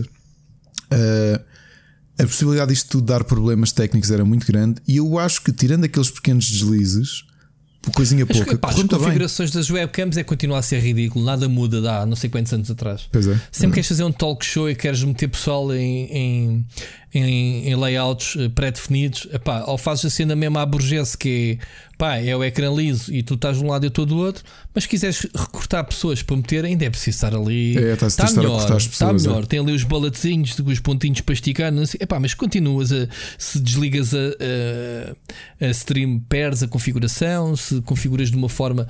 Pá, a cena de apanhar a janela ou não se é alguém fixe. entra, isso, alguém, isso aconteceu-me, alguém entra na chamada, ou eu liguei, ou eu liguei a câmera e de repente aquilo desconfigura. Eu, eu tinha, uma das primeiras vezes aconteceu-me que foi configurei aquilo tudo muito a porreiro. Logo a seguir, de tudo estar configurado, é que me lembrei de partilhar o, o, o jogo, o jogo yeah. com o pessoal na janela. Yeah, isso aconteceu também. Pronto, arrebentou logo as janelas. Pronto, foi logo. Logo de seguida, configuro tudo. Não sei por que razão o jogo deixou de aparecer na, no, OBE, no, no Discord. Nunca mais consegui meter o jogo no Discord. Vai configurar tudo porque eles tiveram que passar a ver da live. Opa, aconteceu-me essas cenas, pronto, e vocês também devem ter acontecido coisas parecidas. É, é, é, ainda temos, ainda parece que o OBS com estes anos todos, é, ou neste caso, mas, mas... vocês utilizaram foi o, o outro Mask, o Stream, do stream, OBS, stream o Streamlabs stream do OBS, mas é a base do OBS. Pá, mas continua a ser um bocado arcaico as coisas. Falta aqui um bom, um bom programa de pá, uma boa regi virtual, digamos assim, uma cena. Percebes? Falta ainda qualquer coisa. Bom, não interessa. Mas é o que Amigo, eu digo, mesmo assim, queres, não, diz, mesmo diz, assim diz. é o que eu digo. Acho que o saldo é mais do positivo. Ainda não somámos as pessoas todas que passaram por lá nos streams todos, mas uh, foram os números giros. Muito melhor até. Novamente, os durante a semana, os do fim de semana foram mais fracos. Mas até sexta-feira à noite os números foram muito, muito giros.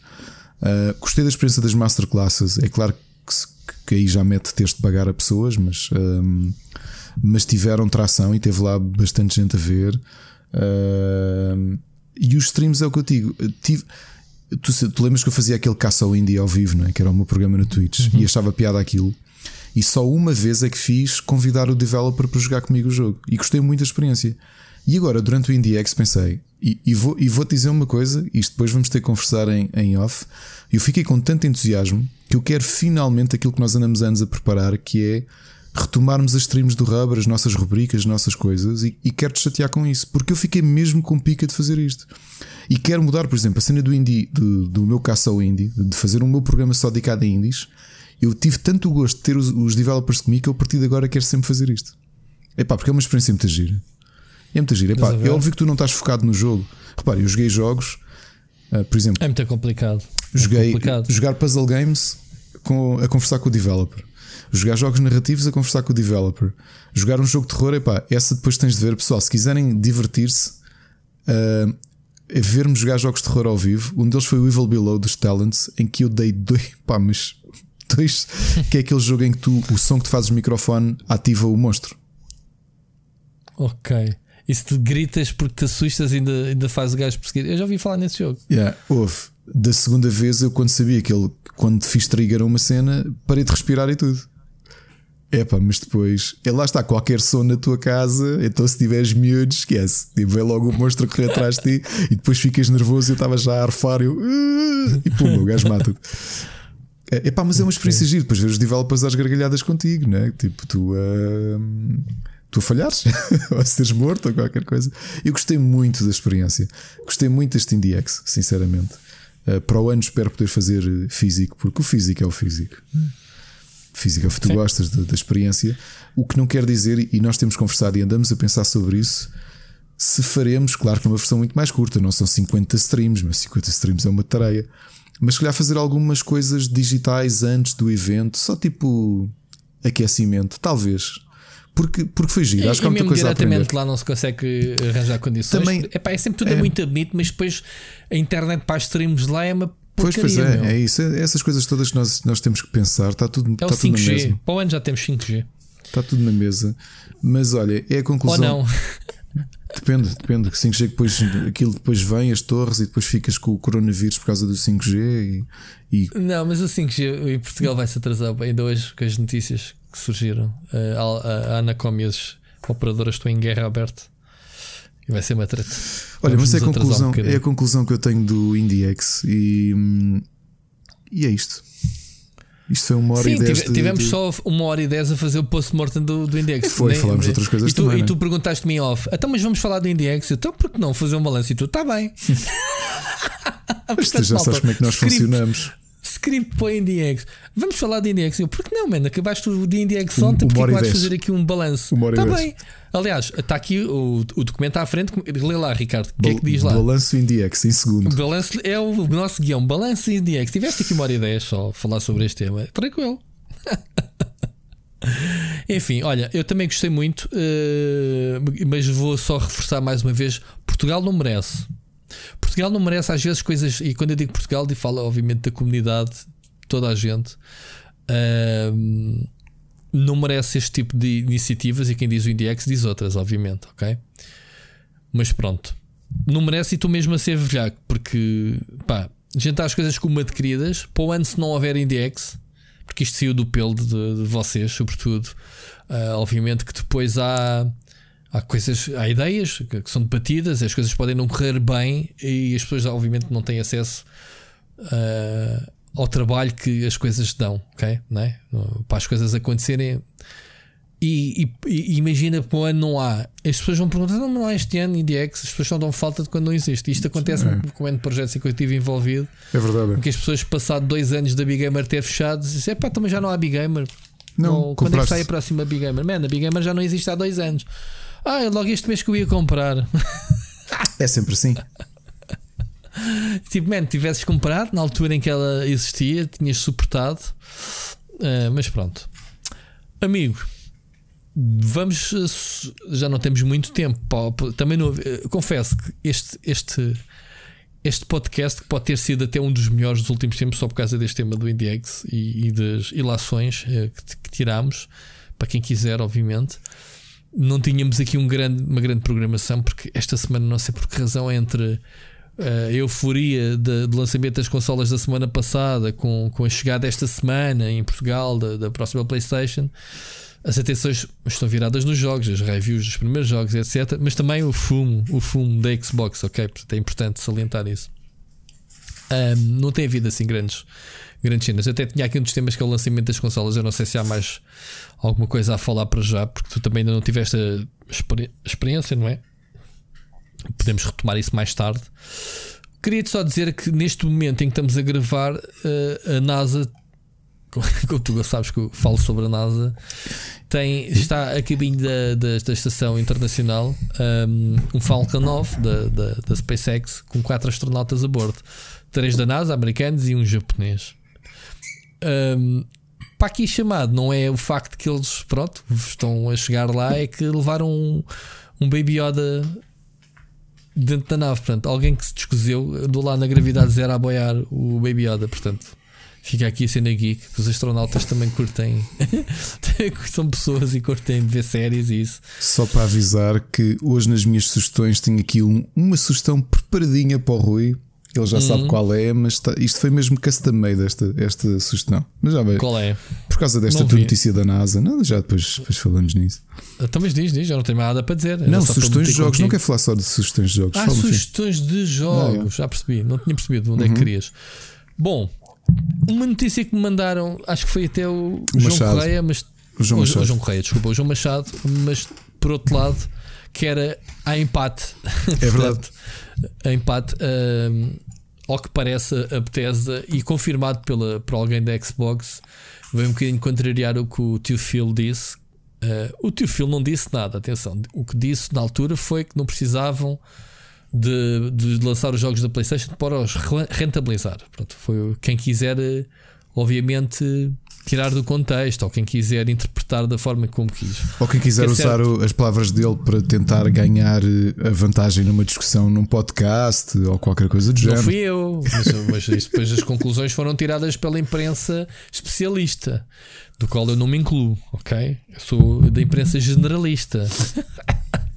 Que fala da NASA. Curto essa distinção. É muito Curto bem essa distinção yeah, yeah. da imprensa especialista e generalista que eu nunca percebi na minha vida. Que é a imprensa especialista são os burros, certo? Porquê? São especialistas naquela cena e estão com as palas, não conseguem ver horizontes. A empresa generalista, do qual eu me incluo, consigo estar a falar sobre o Call of Duty como consigo falar, estar a falar da NASA. certo? Percebeste? Ou seja, são mais abrangentes. E agora te falaste nisso, pus-me aqui a pensar num. Isto, isto agora é uma, é uma discussão.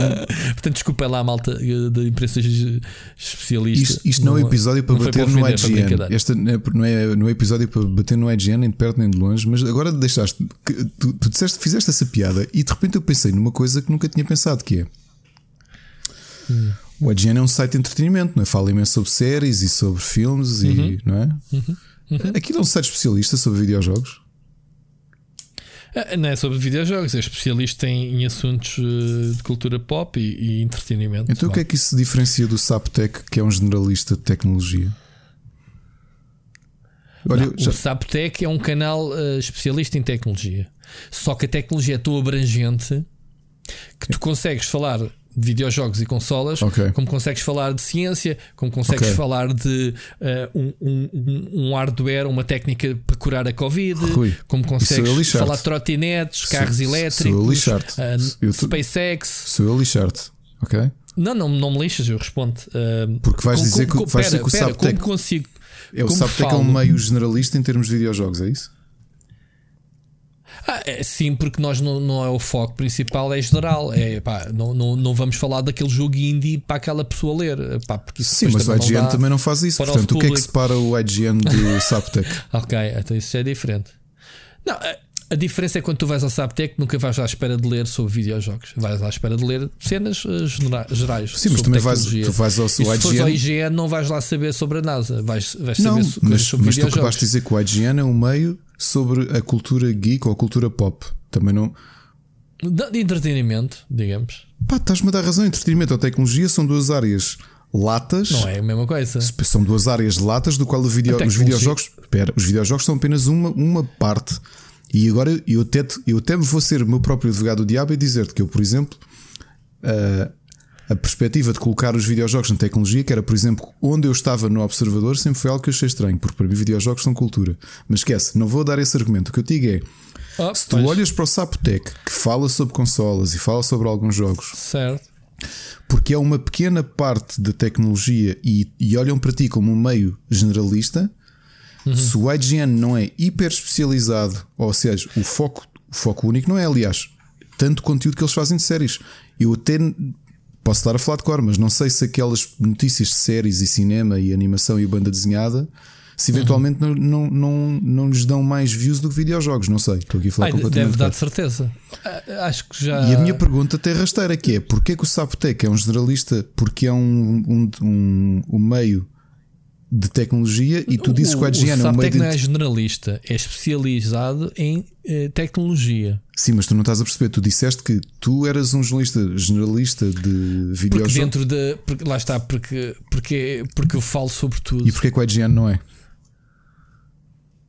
É, eles podem ser, a partir do momento em que falem, como por exemplo hoje, como eu escrevi sobre um, que a Universidade do, do, do Litoral recebeu uh, um upgrade da sua rede para ligar à supercomputação nacional, portanto à rede de, de, de supercomputadores, portanto é, é, um tema. Mas logo a seguir também fiz uh, algo como um, sei lá, foi lançado um novo telemóvel ou um jogo. Epá, eu falo coisas gerais dentro do, dos términos de tecnologia. Por exemplo, nós não falamos sobre vacinas, apesar de falarmos sobre ciência, não falamos sobre a vacina do Covid. Uhum. Mas mas se a seringa for, tiver um chip qualquer que te vai controlar para o resto da tua vida, se calhar já é interessante falar. Tu não estás. Tu não, isto, isto não estou a brincar, foi simplesmente uma coisa. Porque é que, porque é que te iam encarar como um, um jornalista generalista? Mas, porque a tua especialidade é tecnologia. Eu estou a ser irónico desde a primeira frase. Porque, porque razão é que devemos te chamar generalista ou especialista porque em é alguma é assim, coisa? Porque é assim que, os, que, que, que as marcas mas gostam de enquadrar. Mas é uma distinção. Hum, vá lá, uma distinção certo? Uh, mas é uma distinção estúpida. Não há existe, lá, não existe um jornalista disto ou daquilo. Pode ser especializado em certas matérias. Tens um jornalista especializado em assuntos políticos, assuntos tecnológicos, lá está, de videojogos. Uh, tens jornalistas de, dedicados à ciência, não é? À política, whatever à guerra, tinhas o Nuno Rogério, por exemplo, sabia tudo sobre tudo. Ele é generalista, não é? E tu tinhas o outro também, aquele senhor que sabia tudo sobre vaginas, lembras-te? Chamaram para falar sobre pastelaria. Ele disse: Ah, peço desculpa, eu pastéis de nata não sei, mas eu sei tudo sobre vaginas. Vaginas, Não é? claro. Lá está, na área da saúde.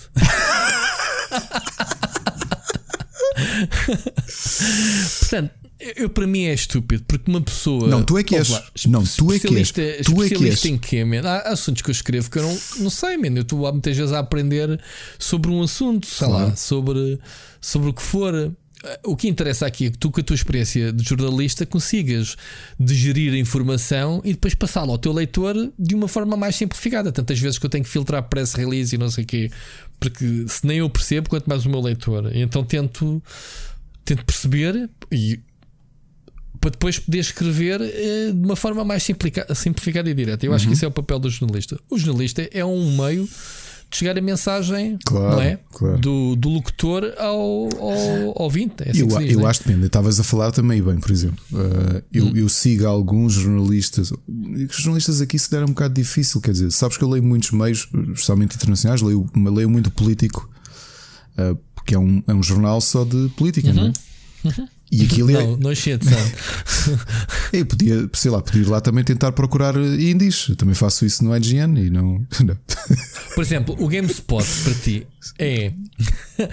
Fica aqui uma, uma pergunta existencial desde o primeiro dia que conheci o. GameSpot. O GameSpot para ti é A. Panela de jogos, B. Lugar dos jogos. Portanto, lês GameSpot Ah! ou Game Spot. Ou também pode ser a, a, a erva, não é? De fumar dos jogos. GameSpot. Não, mas falando a sério, as duas, para ti é o quê? Foge, eu nunca tinha lido aquilo como GameSpot, meu. Agora não consigo não ler, meu. Desde o primeiro dia que eu- há 20 anos atrás, olha, o nosso querido Luís Andrade que nos ouve trabalhava no GameSpot PT e já eu perguntava sobre isso. Tipo, man, existe panela dos jogos. Olha, e agora pior, tu já reparaste que o símbolo deles essencialmente tens as letras, não é? E à volta de cada. ah, a circundar cada Foste letra tens um círculo. Eu não me estava a reparar nisso. Agora tu estás-me a lixar. Porque à volta do último O, eu agora só consigo ler pote porque depois tens o. Não tens círculo, tens uma cena estrelada que também podia ser o símbolo de, uma, de marihuana. E agora tu não consegues não ver isto. Também pode ser games on the spot, não é? No, foco das luzes, digamos assim, não é? Spotlight. Yeah, yeah. Mas eu gosto, eu gosto do game, game spot. Então, e se for, e se for uma coisa que são na prática é para, para ler ah, asiático? Isto são os tops e mag, tipo revista. Tu vês top? Isto já é estúpido. Estava a ler ao contrário, tops e mag, Tops, Tops C Mag. que é a revista Tops eletrónica. Mag. Tops e mag, revista eletrónica. Exatamente. Já viste?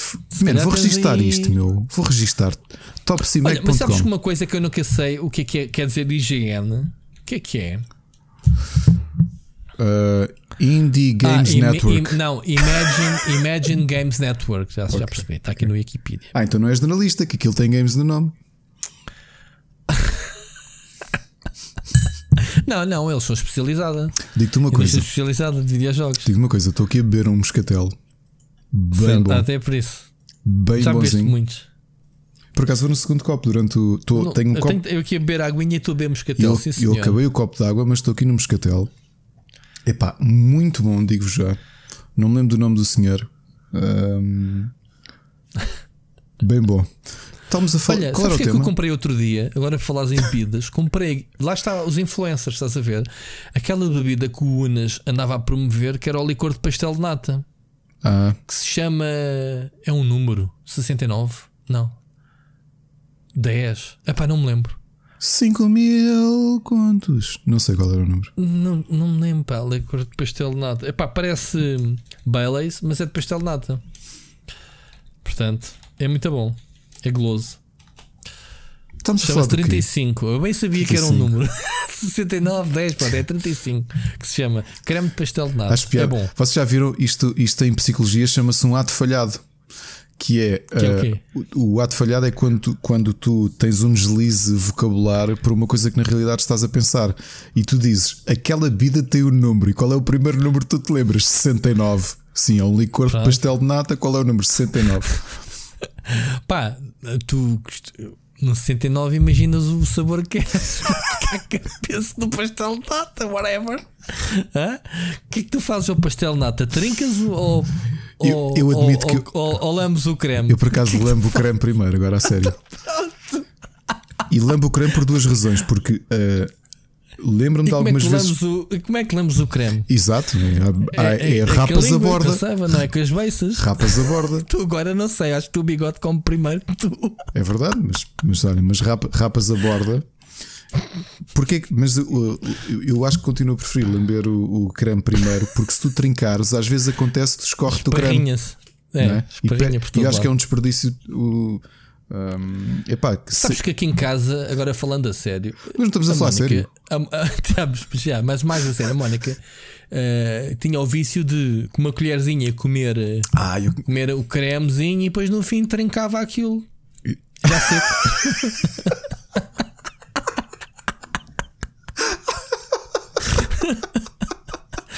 Descambou por completo. Tivemos aqui uma hora seguiditos a falar de coisas sérias. eu por acaso repente- conhecia gente fazer isso, mas fazem com a colher de, de- do café. Não, agora a sério, malta que primeiro come o creme todo, fica, fica só a, a massa do pastel de nata, Uhum. não é? Mas fazem isso com a colher do café. Pá, tenho um ou dois amigos que fazem isso a comer pastel de nata. Porque prefiro- é do café e não do, do chá. por estares na. Não, malta que vai beber café, bebes um café Ah, e sim, pastel sim, de nata sim, e aproveitas a colher. sim, sim, sim. Eu, eu continuo a achar que lamber tudo é. É muito que mais sim. proveitoso. Estamos a falar do quê? que Do, uma do- boa lambidela. Estamos a falar do Todd Howard dizer que não. Que, não é? Não que sei, tinha mas razão, é tão é? desinteressante porque, pronto, eles já vieram dizer que, que querem, obviamente, eh, meter os jogos onde, onde eles onde, onde podem, onde, onde querem estar. E ele Foi diz que ela que disse. aquilo que pretendem, aquilo que pretendem é ou eh, exclusivos temporários para, para a Xbox ou funcionalidades exclusivas. Portanto, o que eles querem é que eh, quem aceder ao jogo pelo Game Pass tenha uma experiência. eh, ou conteúdo que esteja melhor nas suas plataformas do Sim. que noutras qualquer. Mas isso é Portanto, muito por aí. inteligente do Todd Howard, porque, porque tu, era o que eu te dizia, alienar. Não, não foi o Todd Howard. O Todd Howard, esse foi, quem disse isso foi o Tim Stewart, do Ah, exato, da Microsoft. O O- Todd Howard o que disse foi: ah pá, eu, eu vendi a gente vendeu a Bethesda, mas sim, nem sequer falámos se a gente vai meter os nossos jogos ou não na PlayStation. Yeah, pois é, pois é. Portanto, o Todd Howard tem que levar uma marretada, que é parvo. Neste momento já não é patrão desta cena. Mas meu. eu continuo. Aliás, ele nunca Oh, foi. oh, isso faz sentido. Isso faz sentido que é tu hum, não alienas as plataformas todas, mas arranjas um selling point adicional para, para Certo. promover a tua própria plataforma. Acho que é uma cena inteligente. Sim, como, como por exemplo dizer à, à Bethesda para dizer: olha, faz, faz o Fallout para a PlayStation 5 e Xbox Series X, mas mete mais bugs na versão PlayStation 5. Tipo, a consola que tem menos bugs é, é, é, é as da Xbox, pronto, que é para o pessoal vir aqui jogar. Em vez de crashar constantemente, sim, Fallout 76, estamos a olhar para ti. Portanto, mete mais bugs na- na- nas versões, ao menos a otimização das versões da, da PlayStation. É basicamente isso. Mas pronto, ele está a dizer que não, não vão remover conteúdo, para já pelo menos não é e, o Game, e o Game Pass, que mesmo na versão PC, tem, rece- continua a receber catálogo. Eu, eu digo-te, Eu, eu, eu, cancelei, eu desinstalei. epá, Ah, eu, não, eu não consigo Estou a porque- brincar, não, desinstalei oh, oh, nada. Rui, então uma ah, pessoa chega aqui e tem Celeste, que era um jogo que eu andei atrás que nunca consegui arranjar na altura. yeah, yeah, o- Tens o. O, Final Fantasy VIII Remastered o que eu- Final Fantasy VIII Remaster saiu agora para a Xbox. É o. Tetris Effect está aqui. Está no, sim, está no PC, no também. PC, Yeah, yeah. o Connect. Se bem que eu acho que o Tetris Effect é para jogar no VR, não é para jogar aqui. Mas Por aí, só continua a um ser um no PC não se serviço. ganha nada com o jogo. Já agora, Rui, deixa-me partilhar contigo uma coisa. Eu, eu acho que não tenho NDA disto, porque isto já deve haver mais do que reviews na net. Uh, se isto tiver NDA, Qual? eu vi isso daqui a bocado e tu cortas. Por causa do. do- não, o Samsung. Isto é um Samsung quê? Samsung é que eu tenho na mão? Não sei o que é que estás a falar. Telemóvel, acho que tu também analisaste o Samsung. Não analisaste? Não, eu não. Aqui já chegámos a este ponto, pessoal. e Chegamos. Eu, eu, eu vou-me reformar. Ah, Eu não recebo aqui a, o, a minha, a minha chefe fica com muita coisa, coitada, senão ela também não me quer subcarregar. Eu tenho aqui Pronto, outros. mas agora, agora mais a sério. Tu, aliás, nós estivemos contigo na, no- na sessão do Samsung Galaxy Note 20 Ultra, não é? Ah, Uhum. e, e temos aqui um equipamento para analisar. E eu, eu tenho Ok, usado com não o. analisaste porquê, pá? porque estive a fazer coisas para o IndieX. Uh, Tiveste foi a, a, fazer chamadas com o telemóvel, exato. agora precisas escrever sobre. agora uma coisa curiosa, não meti lá sequer um, um cartão SIM. Estou a usá-lo ah, mesmo como. Porque ninguém utiliza o telemóvel para fazer chamadas, ninguém te vai analisar um telemóvel claro. e olha, este telemóvel faz chamadas muito fixe. Exato. Bem, fiz uma Portanto, chamada que vocês nem imaginam. Marquei um número de 9 e pimba, começou logo a chamar. Foi mesmo. Impecável. Não sei se é da rede. Olha, que se calhar que há meios uh, que eram capazes de fazer reviews assim. Um... You should, porque o telemóvel é para fazer chamadas. Exato. Mas eu não me lembro de nenhuma review ter feito menção às chamadas se têm qualidade ou não. Porque isso depois tem vários fatores. Uma, uma má chamada pode ser eh, causa de rede, não é? Bem, mas, do, do, outro lado do receptor. Mas está a falar do Xbox Game Pass. Eu já tinha experimentado uhum. no meu telemóvel, que é um Samsung bem mais baratinho, não é? custou-me 200 eh, euros. Mas não é tiveste aí um, um xCloud, né? exclusivo nesse telemóvel? Sim, tive aqui Ou a utilizar com o xCloud. Decidi, como, como infelizmente a Infocapital uh, vendeu, acho que o Zori que eles têm, uh, aquele comando indicado pela própria micro. Lembras-te daquele sim, comando sim, sim, indicado sim, sim. Eu tenho uma cena dessas bem antiga. Pronto, eu também tenho alguns desses, mas aquele que fizeram mesmo a pensar no Xbox Game Pass, uh, a Infocapital avisou que não, não recebi porque eles disseram está mesmo a correr muito bem. Uh, as vendas. Mas não te enviaram com o telemóvel para testar? Não, não, não, não, não. Isso era para pedir ah, okay. diretamente ao É que eu vou receber o, o Zenfone para teste uhum. e vem com o aparato todo, okay. vem com os acessórios todos. Pronto. Isso é mais fixe. Epá, e digo-te, realmente eu, eu, havia, eu instalei no meu PC uma série de jogos, epá, e peguei aqui no telemóvel comecei a jogar e é resume from where you are, não é? Tipo, estavas naquele ponto. Ah, já tinha visto na beta. O mais ridículo é o gajo vai-te buscar saves de jogos que tu nem tens instalados. Sim, sim, sim, sim, é verdade. Saves, eu fiz esse teste. E o gajo vai-te fazer o streaming eu de um jogo que não tens instalado. Eu fiz esse e faz-te o resumo exatamente de 1945, é quando eu joguei pela última vez, onde eu fiquei. É verdade, eu lembro-me que fiz isso com o Gears fiz a streaming do Guias, o gajo foi-me buscar o save final, tipo, última missão para o boss final, que era pronto, é o save, né? Rui, é mesmo isso e foi daquelas coisas que eu fiquei surpreendido. Uh, eu, fiz eu, esse, eu, eu fiz teste com o Spirit Fair que eu já tinha acabado. Uhum. E é a tecnologia mais fixe do tá Xcloud. É muito é fixe. Está muito, muito fixe. Gostei muito da experiência de. Uh, gostei muito da experiência de, de utilizar. Mas novamente, uh, epá, não, não, como o processamento não está a ser feito pelo telemóvel, como nós sabemos, Uhum. Uh, aí sim, a imagem deste telemóvel, a qualidade do ecrã é, é muito superior à minha, mas uhum. a tecnologia toda está do lado da Microsoft. Portanto, isso aí não, yeah. não, não há nada a dizer, não é? Sim, eh, tu tens, eh, tens a tecnologia do lado da Microsoft, tens um grande telemóvel e no meio tens uma rede uh, de internet, wireless ou o que é que seja, que te pode estragar completamente a experiência. Claro, claro. Nem que seja o input lag dali de uma fração de segundos é isso, e é estragar-te. É por isso é que eu ainda estou com um bocadinho uh, de pé atrás na tecnologia por causa disso. Mas pronto, não sei. É o futuro. Eu, pá, eu só vou acreditar nesta tecnologia com o 5G. Quando sair o 5G, ao manter os números e velocidades que eles prometem, uh, espera-se boas coisas do gaming, ok? Mas pronto, daqui até lá ainda faltam alguns anitos. Olha, vamos. Um, Deixa-me só fazer-te aqui uma, uma. Para quem está a ouvir, uh, um tema, um subtema rápido que é. Aconteceu-me algo bem da bizarro durante. Durante o Call of Duty, uh, não sei se tiveste a oportunidade de jogar. O Call of Duty Black Ops uh, Cold War aconteceu uma coisa bizarra. Na sexta-feira recebi o jogo, uh, fiz live no, no, meu canal à noite, late night. Um, e foi para jogar o jogo, para experimentar a campanha, não sei o quê.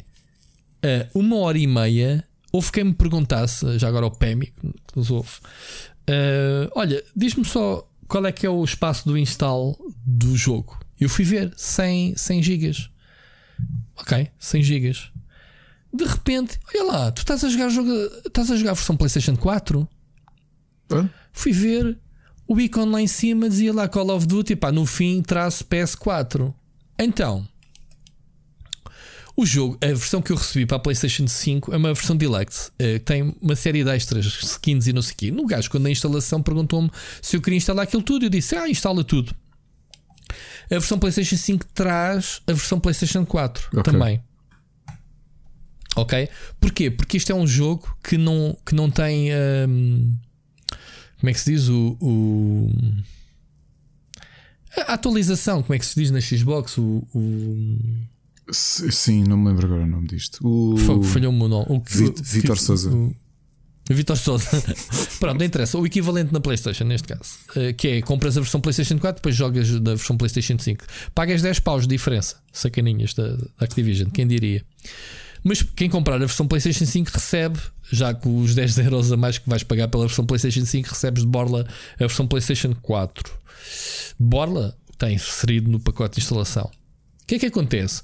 O sacana da consola ou do jogo ou whatever assumiu-me por default. Ora, eu estou a jogar na PlayStation 5, de, uh, uh, uh, acusou por, por, por default a PlayStation 4, a versão sem dar conta. Pá, eu estava realmente a jogar o jogo, obviamente Call of Duty é Call of Duty, porque a gente conhece tão bem. Pá, não estava a sentir nada que me emocionasse em termos de, de, de next gen. Pá, ok, o jogo está bonito, está rápido, porque é na PlayStation 5, estava a correr o jogo. Pá, logo a seguir mudei para a PlayStation 5. Tens que andar lá às voltas, tens que ir ao menu, aos três pontinhos. Fica já que eu aviso quem jogar vai acontecer isso, porque essa merda é notícia hoje, em todo lado. Que é uh, há uma possibilidade de estás a jogar a versão PlayStation 4 do Call of Duty sem dares conta. E eu meto o dedo no ar. Yeah, aqui, presente. Quase duas horas de jogo que eu deitei polish. Porque ainda por cima o, o save não é cross-gen, ou seja, eu tive que começar tudo novo no PlayStation 5. Que eu fiz também em live. Yeah. E então, notei logo algumas diferenças quando mudei para a PlayStation 5, que foi o comando a funcionar, os gatilhos das armas, logo ali a cena, a pressão. Logo aí acho que é uma boa, uma boa para o pessoal detectar é os gatilhos. O comando não estava a reagir nada quando eu estava a jogar a versão PlayStation 4. Pá, depois, obviamente, que os carregamentos ainda ficaram um bocado mais rápidos, houve mais uns efeitos partículas. Epá, o Call of Duty não é um bom exemplo, é um jogo cross-platform, de cross-gen, que obviamente é um jogo da geração passada que está otimizado para a PlayStation 5. Portanto, não, não, não vamos, e, e, na review que eu estou a fazer, uh, vou dizer isso. Mas a notícia foi que afinal, mesmo jogos, isto está a acontecer também na PlayStation, na Xbox, ok? E está a acontecer com outros jogos, com Assassin's Creed e com Watch Dogs. E é realmente uma grande, uma grande confusão. Que eu lembro-me de estar aqui a comentar com. Um, tá, aqui, estava aqui a comentar, já não me lembro com quem. Um, com, com, com o David Fialho do, do, do, do Echo Boomer e da, do, do Glitch Effect que na altura em que saiu Watch Dogs há uma cena na Xbox que dá para definir quais são os jogos da Xbox, Series X e Xbox One, ok? Separas. O, o, e, depois, se fores às opções eh, de, do jogo e fores aos detalhes, consegues ver o nome de código se é da Project Scorpio, pá, isso, para, para detectar qual é a versão que está lá. E listando o jogo, se, aparece em cima é da, da nova geração e em baixo é da old gen. O jogo estava ainda sem patch, ou seja, estava a correr em retrocompatibilidade e já estava lá em cima. Ou seja, o pessoal podia estar a jogar o jogo na altura, ainda sem a patch next gen, a papá como se fosse nova geração. Portanto, esta cross-gen é uma grande confusão. E este, este Call of Duty é mais ridículo ainda. Porquê? Qual foi a coisa que eu fiz? Ok. Ah, depois até me apareceu o Rico Fazeres, vê lá na live, uh, no Twitch, a, a dizer: Man, 100 GB está, não tens tudo instalado, porque o jogo ocupa 250 GB. Portanto, a consola tem 800 e tal, portanto, um terço da consola para o Call of Duty, o que ainda é mais ridículo. Desinstalei a versão PlayStation 4. Ok? Tu sabes agora quando eu ligo a consola o que é que me aparece lá em cima no Call of Duty? Ok. Call of Duty PlayStation 4 com o símbolo ao lado para instalar faz algum sentido. Ou seja, está-me a acusar um jogo na, na, na, na, barra de acesso rápido do Call of Duty em que eu tenho que ir outra vez às opções e vir cá embaixo escolher a, a versão PlayStation 5 para jogar. Pá, é, é bug, é, é, são cenas por vezes, bugs destes jogos cross-gen. Ou seja, a consola está-me a assumir por defeito a versão anterior em vez da, da própria consola. Pá, eu acho que isto facilmente se pode resolver com patches no, no futuro. Mas dá uma, uma má impressão do cara. Sabes que é o gajo estar a jogar um jogo e dizer, man, eu não sinto nada next gen. Pá, não, não estás a jogar o jogo next gen, estás a jogar em retrocompatibilidade. Boas. Portanto, fica aqui a nota: a retrocompatibilidade funciona bem, bem. Nem dás conta que estás a jogar um jogo tipo. Quando a gente se lembra da retrocompatibilidade, estamos-nos a lembrar dos emuladores, né? por exemplo, na Xbox One, que tinha que correr uns emuladorzinhos de, para os jogos correrem, ou whatever, né? Um, uma, uma patch ou uma coisa qualquer. Ali não das conta. Estás a jogar o jogo, nem das conta que estás a jogar Old Gen. Portanto, fica aqui o aviso, malta, desta situação bizarra do, do Call of Duty, mas ao que, ao que parece, jogos uh, cross-gen estão a acontecer. Vale? Sim. Queres, queres avançar? Uh, vamos avançar, se calhar, só aqui duas notícias bizarras.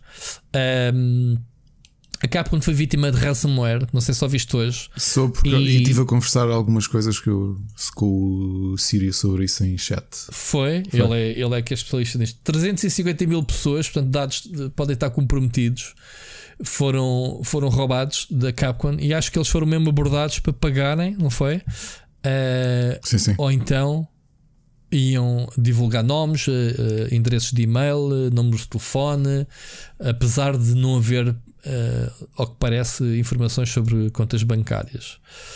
E então, o que é que tens a dizer sobre isso? O que é que falaste com o Siri? Não, isso era sobre outros jogos que havia possibilidades de leaks, mas como eu não sei se. Ah, não podes. Pois. Não podes, que eu acho que também tive essa conversa. Foi, não foi? Pois, é isso. São rumores. Rumores. São, são eu... rumores eu entre isso e uma consola a deitar volume de um vaporizador, uh, abstenho. E, isso, mas podíamos falar sobre isso, é tão interessante. Não, não vamos. Não vamos. Não, não, não vamos. Até podemos. Há pessoal com pouca imaginação mandar uh, vapor de fumo para a consola quando podes, sei lá, meteres aqueles fumos coloridos e, e, e porque não, fogo de artifício a sair dali, sei lá. Vou dizer assim. Ou podes ah, mandar cigarros para dentro da consola, ah, tipo é. fazer de cinzeira, ver o que acontece. A minha consola, a minha consola cheira a tracos e depois, porque há fui eu que me virei para lá. Sei lá. Muito bom, muito bom, porque não? podes simplesmente ficar lá para dentro e ficas com aquela cena como um penico. Porque, porque não? A consola é tua, pagaste-a, faz o que queres. Ah, isso faz lembrar um comentário que o Miguel estava a ter de, por causa disso, no, na sequência das fotos dele do, da consola Xbox Series X. Então. Uh, já nem me lembro aquilo, é, mas ele estava a ter isso no mural do Rubber com alguém, não conheço, um leitor, uh, que era só o Miguel usar aquilo como um banco, porque aquilo depois ventilava para cima. oh my god. É isso. Pronto, é isso. Olha, vamos ouvir a mensagem do Oscar. Tens aí à mão? Tenho aqui, sim, tenho, tenho o rato. Tens o rato, tá bom. Pronto, então vamos ouvir a mensagem do Oscar. Saudações galináceas. Antes de mais, só deixar aqui um disclaimer depois do muito engraçado comentário partilhado a semana passada. Uh, sim, estou a fazer binge do Split Chicken. Sim, gosto muito de vos ouvir. Mas, amigas, tenham calma. Reouvir podcast já é doente, ok? É só esta parte. Sobre os debates, uh, sim, o que eu partilhei com o Ricardo e acho que vale a pena falar mais alargadamente uh, é sempre que vocês coincidem no comentário de um jogo, a vossa discussão é muito, muito mais rica do que só quando está um a falar mais de um jogo que experienciou, o outro, ok, ouve, partilhar aquilo que sabe, mas não é necessariamente a, a mesma coisa. Costuma-se dizer que o todo é maior do que a soma das partes, acho que é isso que eu quero, que eu quero dizer aqui. Uh, e faz muito lembrar às vezes aqueles debates que a malta tinha, tinha na escola, quando estavam todos a jogar o mesmo jogo e de repente havia ali um certo comentário que se criava e até alguma magia associada àquele jogo. E não tem que ser um jogo da moda ou jogo do momento, como era o Death Stranding na altura. Vocês também podem às vezes esperar por alguma coisa até coincidirem, se acharem que faz sentido.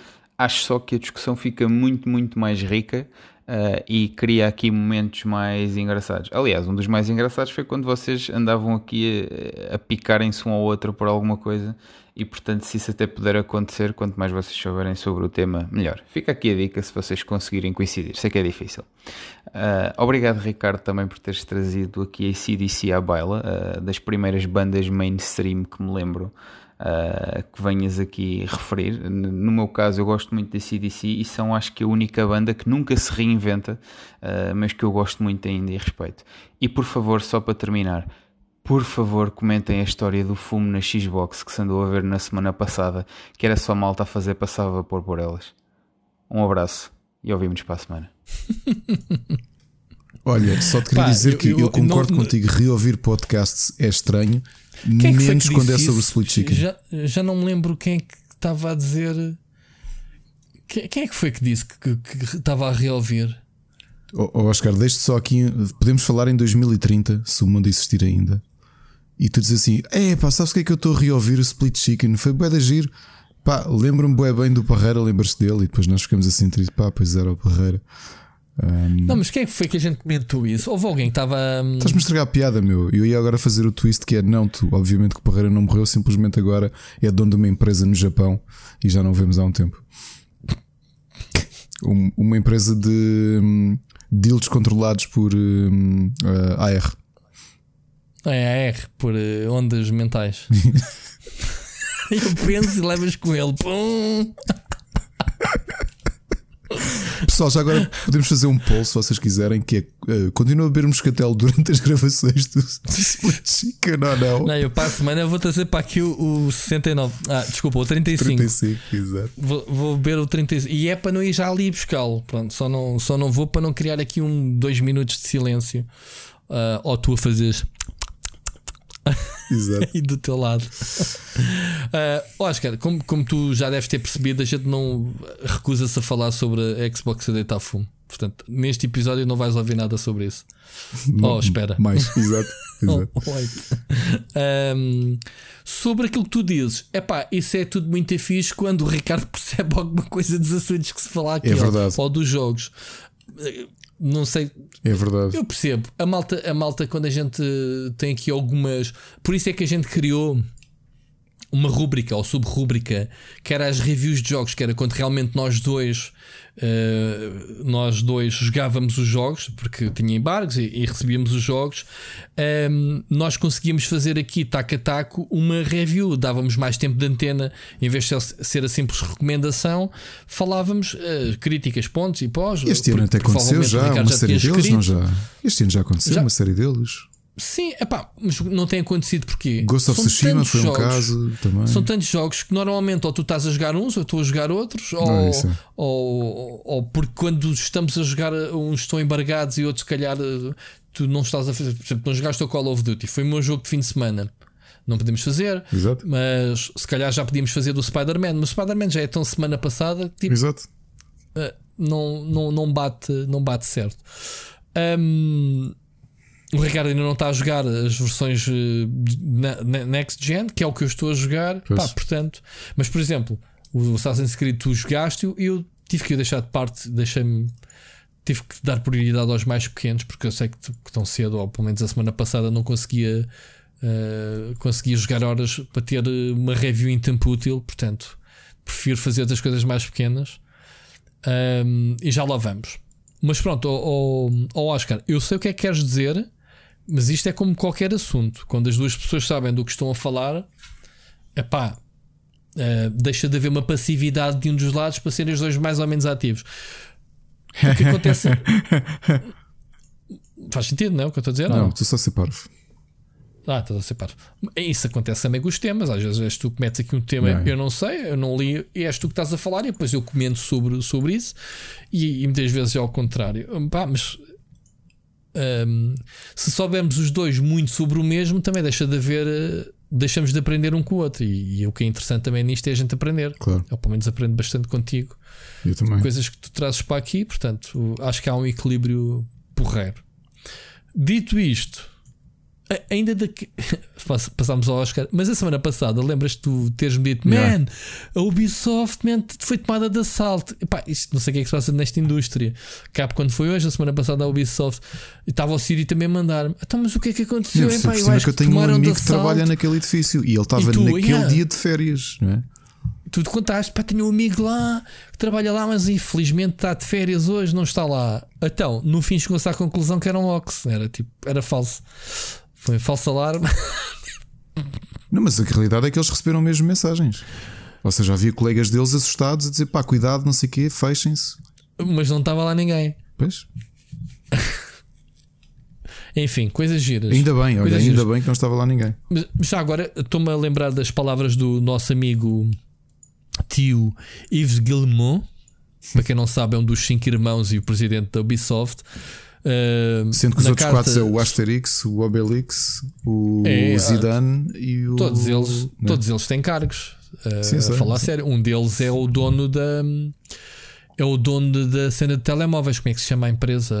Uh, A divisão de jogos para telemóveis deles tem outro nome, que não tem nada a ver com o Ubisoft. Não sei. Gameloft. A Gameloft. Hum. É, a Gameloft é do irmão. Ok. Que faz montes de adaptações de jogos da, da Ubisoft, Sim, da Ubisoft é, é, para telemóveis.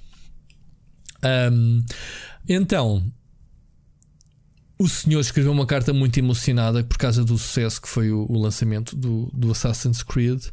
E ele diz: pá, o trabalho que os, os seus estúdios tiveram para, em tempos de pandemia, trabalhar em teletrabalho, lançarem um jogo que tu próprio, já que falaste bem, para ti, um dos teus favoritos, uh, o Assassin's Creed. Eu a mim ainda não me deu aquele clique. Okay. Mas isto é porque eu também ainda estou no início epá, e, e, e, perante aquilo que o pessoal tem dito do jogo ser overwhelming. Então, quando eu ouvi dizer que o jogo ainda era mais massivo que o Odyssey, eu assustei-me muito. E eu não tenho estas horas para investir num jogo e tenho medo de me apaixonar pelo jogo e não fazer mais nada. Portanto, estou aqui tentar arranjar um equilíbrio entre ter coisas no canal e ter os dias, não é horas, os dias que eu necessito para poder jogar o jogo, percebes? Agora, nas palavras do Yves Guillemot a dizer, é pá, em tempos de pandemia, ter o pessoal em teletrabalho e lançarmos um jogo deste é do caraças. E eu penso assim, man, tu no prazo de um mês, ok? E vamos dizer um mês, porque no dia 30 de outubro lançaste outro open world chamado Watch Dogs Legion. Lançaste dia 12 o Valhalla. E vais lançar no dia 2 ou 3 de dezembro o Immortal, que é outro open world. Portanto, num prazo de um mês, tu lanças 3 jogos open world. Portanto, eu acrescento aqui às palavras de Guillemot. É pá, que cena do caraças, meu. Como é que é possível, Ricardo? Não é? Yeah. Lançar 3 jogos massivos, atenção, valem o que valem, qualidade, etc. Mas o, Watch Dogs é um jogo que até já tem vindo a ser adiado há muito tempo e, e, e, e não é. E a recepção não é também não foi recepção comparando com Sim, o, sim, não. mas pronto, mas, mas, estou a dizer em termos de complexidade dos jogos, terem a coragem de terem apontado baterias para esta época de natalícia e lançarem três jogos muito semelhantes, open world. E atenção, dos três, eu acho que o Immortal, eu já aqui disse, é dos jogos que eu mais queria jogar. Ok? Porque parece a arte do Legend of Zelda Breath of the Wild, uh, o tema em si, muito Estou completamente giro. perdido, está quase a sair, não está? Dia 3 de dezembro, rapaz, é daqui a 10 dias. Tenho... Portanto, ainda nem sequer peguei, como deve ser no Valhalla, e já tenho uh, esse e logo a seguir o, o, o, o Cyberpunk. Portanto, até ao final do ano, nós vamos. Eu, eu já há muito tempo não me acontecia isto. Houve ainda por vamos cima anunciaram hoje a, o crossover com o trailer de crossover com Adventure Time. Estava tão giro. Sim, do Immortal, sim. Sim, sim, sim, sim, também vi isso. Mas pronto, isto vai-me acontecer uma coisa este ano e se calhar vai acontecer a muita gente. Eu tenho estado atento, sabes, uma coisa bizarra minha, que é deixa-me ver como é que os meios estão preparados para enfrentar esta vaga de lançamentos. E eu vejo, nem os americanos estão a dar vazão às coisas. Pá, está a sair hoje, por exemplo, a análise do, do Demon Souls, um jogo que já foi enviado tipo há uma semana e tal atrás. Não uhum. tiveram tempo para digerir as coisas. Os portugueses, então, coitados, estão como eu, vai saindo uma reviewzita aqui ali. São jogos que tens que meter 30 e 40 horas para para aquele pessoal que quer mesmo acabar os jogos antes de fazer review. O Assassin's Creed mais. Uh, li hoje que o, que o Demon Souls precisas de 30 horas para acabar o jogo. E depende dos seus skills, obviamente. Percebes? Claro. É uma fase, esta fase é muito complicada de poderes informar, porque a PlayStation vai sair esta semana e precisamos de dar o máximo de informação. E estou bastante assustado. Vamos estar, é, é, o que eu ia dizer era, vamos estar em janeiro ainda a mastigar jogos de novembro. Pelas minhas contas, assim de longe. Ok? É possível. Dos principais, atenção, dos principais somados, é, há muitos jogos, são muitos jogos muito grandes, pá. Mas pronto. Hum, isto do Ubisoft, pronto, bizarro. Vamos às recomendações, Ricardo. Vamos, para acabarmos em grande. Começo eu. Então, uh, posso falar do, do, Black Ops que tinha, que tinha falado aqui ao bocado. Experiência do jogo. Pá, a campanha, um, ehm, para quem jogou a série Black Ops, extremamente familiar. Pá, é uma, é, é, pá, gosto muito de Black Ops e, e, Modern Warfare. Tu jogas as séries, não? Tu é daquela série que passa lá. É, normalmente passa alguém para fazer de jogar. Yeah. Black Ops é a segunda a segunda série da Treyarch, é a segunda série mais conhecida da série da, Call of Duty. Um, tem um elenco de personagens reconhecíveis, ok? Temos o Woods, típico Chuck Norris do, do Vietnã, lá, digamos assim, o Mason, e temos uh, estas personagens que são os protagonistas outra vez. O jogo, a série Black Ops, já vem do tempo do, do da guerra, do, do, World at War, foi o primeiro. Depois saiu o Black Ops, que era sequela direta, apesar de ser um tema diferente. Mas só que a série descampou. Foi lançado o Black Ops 2, 3, 4. O 4 já nem sequer tinha campanha, era tudo no futuro e era só multiplayer. Portanto, eles aqui tiveram que voltar atrás. Vá lá, não é um reboot, mas é um encaixe, é sequela direta do Black Ops original. Ok? Ou seja, e voltamos outra vez ao tempo da Guerra Fria, obviamente. Temos o presidente da América na altura, o Ronald Reagan, e temos o Gorbachev da União Soviética, figuras reais. Bem, o, o Ronald Reagan está tão bem caracterizado no jogo, mas tão bem. Não me perguntem a voz, porque eu não sei, a voz dele não me lembro sequer se o ator conseguiu imitar bem, mas em termos de feições, está melhor o Reagan que o Gorbachev. Tu só conheces o Gorbachev basicamente por causa da careca com aquela mancha uh, icónica do, do Gorbachev, lembras-te? Sim, né? sim o pessoal estava sempre a tentar limpar com um pano a testa. Aquilo era uma espécie de sangue pisado. Não, a malta não sabia, mas aquilo era. Um, a, se tu visse bem, aquilo depois tinha o ponto que era a localização da casa dele, que assim ele nunca se perdia. Aquilo, aquilo era, um era, uma, uma, era, uma, tatuagem de uma foice com uma. Coitado, o Gorbachev era o gajo da paz, não era? Portanto, foi Sim, ele, ele, ele foi ele que conduziu a perestroika, portanto. E que, Exatamente. E que, a gente está aqui a falar. Que, e, eventualmente, era... Aliás, por, por a semana passada fez uh, uh, 31 anos da, da queda do muro de Berlim. Uhum. Uh, agora que falamos nisto. Sim, ele foi uma, uma figura incomportável. Eu, eu, sempre sou. Ele no, no, no, jogo não é caracterizado como mau, é, é simplesmente o líder da União Soviética, que é inimiga dos americanos. Pronto. Então, a campanha, falando da campanha, tem algumas mudanças. Estamos a falar de um jogo de espiões e o jogo faz-te sentir como um espião. Tens ação furtiva, tens mesmo cenas a Hitman, de esconder corpos eh, para, para o pessoal não ver. Coisas que eles tentaram inovar desta vez. Até tens um, um, um pá, tens um, um nível que é basicamente a basicamente a sede de, de, do KGB em que tu andas, eh, és um espião, obviamente, e, e, exploras aquilo como se tivesses, como se fosse o agente 47, o Hitman, porque escolhes os objetivos como queres fazer. Portanto, num Call of Duty que sempre foi um jogo linear, eles têm aqui eh, algumas mudanças no, no que diz respeito a, a, objetivos secundários, em que tu podes tens puzzles para, te, para descobrir eh, descobres pistas e depois resolves puzzles para descodificares uma mensagem para te dar acesso a uma missão. Enfim, tem aqui algumas ideias giras. Pá, mas de resto o jogo falta-lhe as set pieces, aquela, aquela cena espetacular que, que, os, outros, os outros jogos, principalmente o primeiro e o segundo Black Ops, têm, e obviamente os Modern Warfare, que é os set pieces, aqueles momentos wow, em que tu dizes wow, tipo over the top, tipo ação e com cutscenes brutais. Tem algumas, mas nada de especial. Tem zombies, tem uh, a integração do, do, do, BR do ano passado. Portanto, há aqui um, um package em, em si está tá fixe, mas esperava um bocadinho mais da, da campanha em termos de. Eles estão mais preocupados em que tu repitas outra vez para escolher as coisas diferentes, porque agora há aqui algumas escolhas e consequências com finais diferentes, mais uma novidade na série, do que propriamente darem uma, uma campanha mais. Não é que as campanhas antigas, anteriores fossem longas, mas esta acho que é mais curta ainda ok? Bastante fácil acabar este jogo. Um, pronto, isto foi Call of Duty, mas é Call of Duty, é Call of Duty. Quem gosta há de jogar.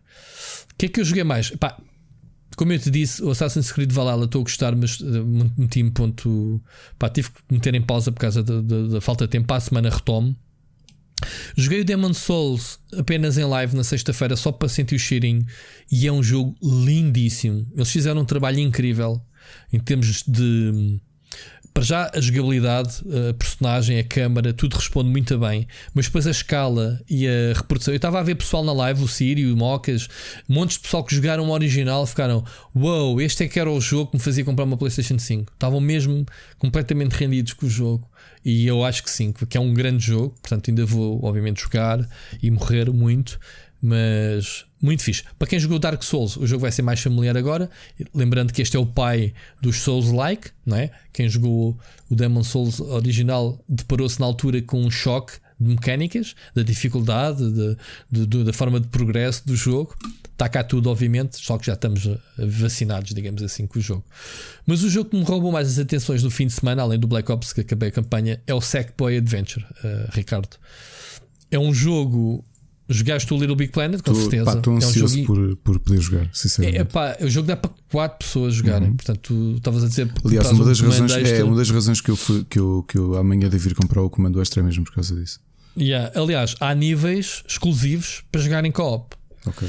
Eu acho que li foi que o co-op online vai ser adicionado mais tarde, ou em dezembro, ou não sei quando. Acho que era isso, tenho que me informar. Mas o, o co-op local, sim, só tens que ter, obviamente, mais um comando e puxar jogadores. Pá, e o jogo não tem nada de construções. O jogo, até aliás, nem sequer foi feito pela Media Molecule, foi entregue aos nossos mercenários amigos da Sumo Digital. Mas tenho que admitir que foi um trabalho espetacular.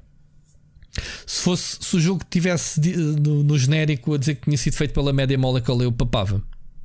O jogo está muito bem feito, ainda, ainda, ainda estou a meio, vai, digamos assim. O jogo é grande, é um jogo com muitos níveis. Pá, cada nível é capaz de demorar eh, entre 5 a 10 minutos, cada nível. Ok? Um, é um jogo de plataformas linear. Pá, tens que chegar ao fim e pelo meio descobrir as, as, as medalhinhas, as bolinhas, as coisinhas todas. Tens alguns caminhos e não sei o quê. Uh, mas é um jogo com uns good vibes, música linda. Tens músicas licenciadas. Pá, não querendo dar spoiler, comecei a ouvir uma. Como é que se chama aquelas guitarradas mexicanas? Mariachis. Sim. Eu começo a ouvir a música e começo a conhecer a melodia, mas completamente fora do, do tempo. Do tempo, do ritmo. Uh, com, com flautas e guitarras. E começo a ouvir.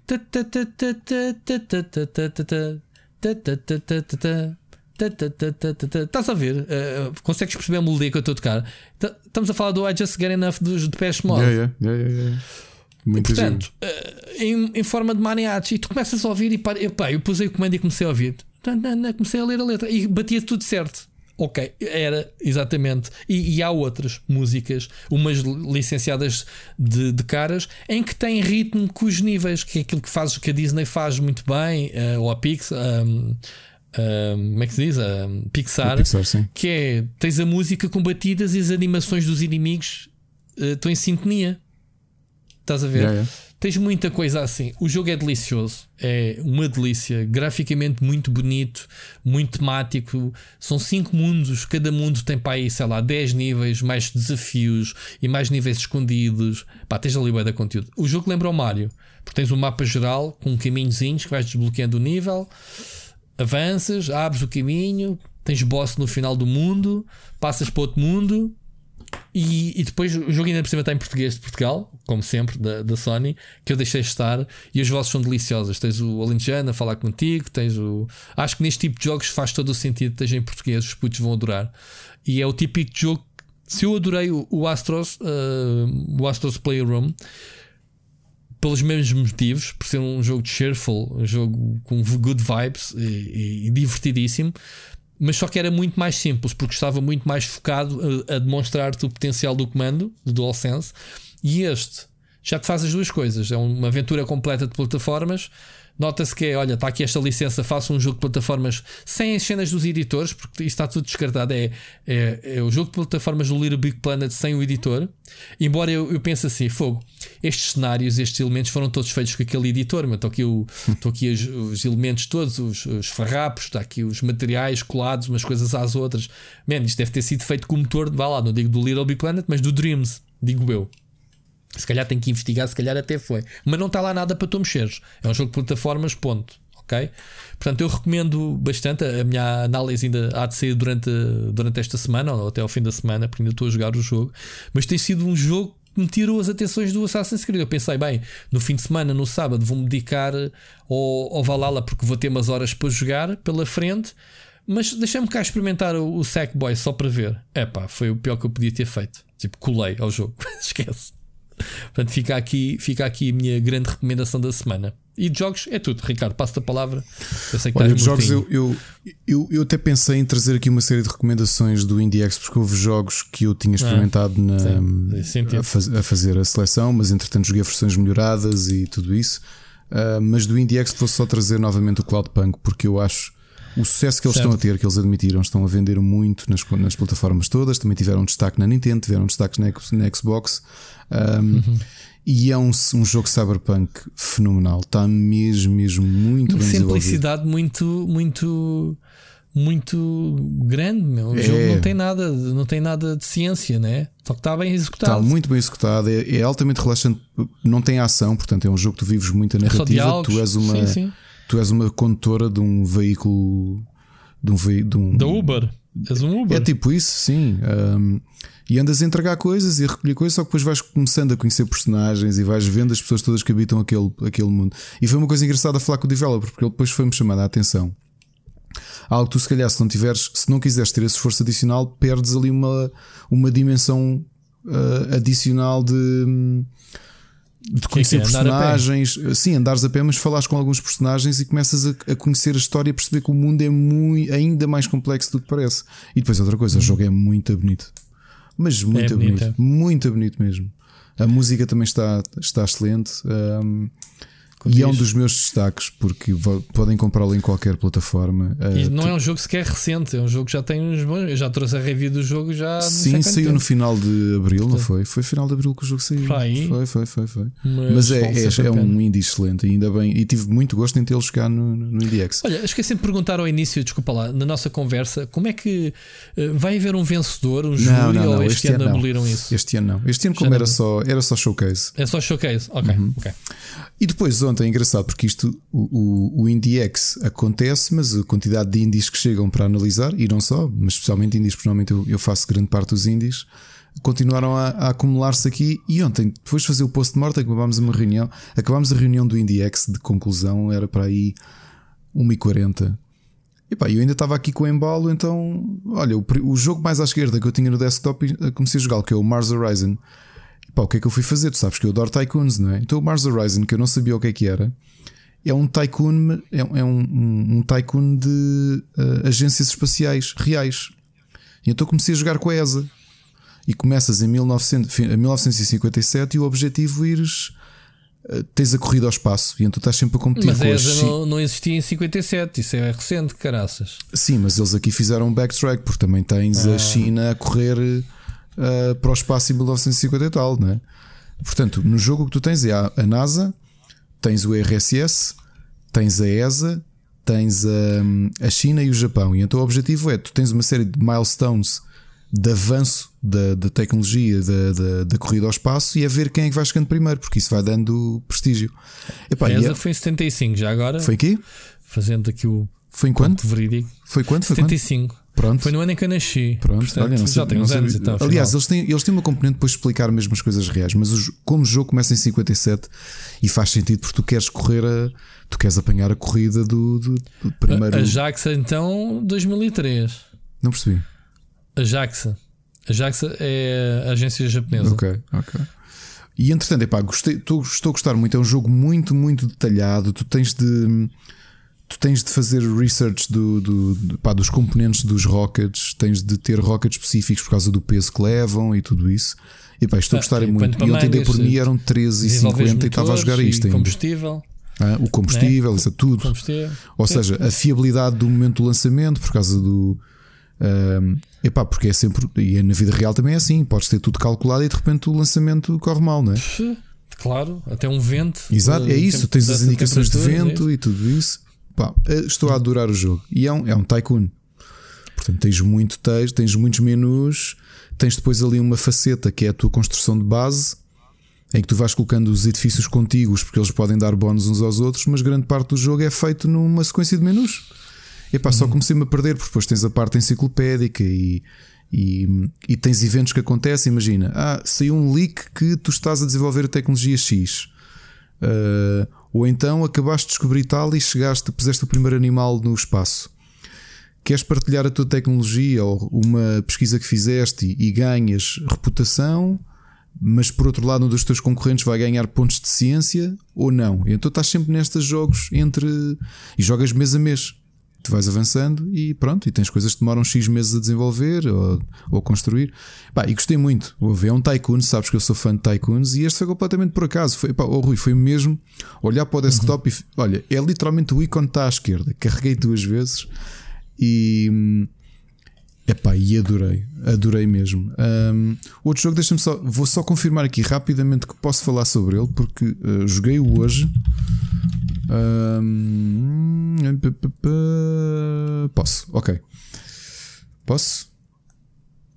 Não, não posso. Não posso. Ok, deixamos para dezembro, para depois falar sobre ele. Uh, podes dizer o nome do jogo ao menos?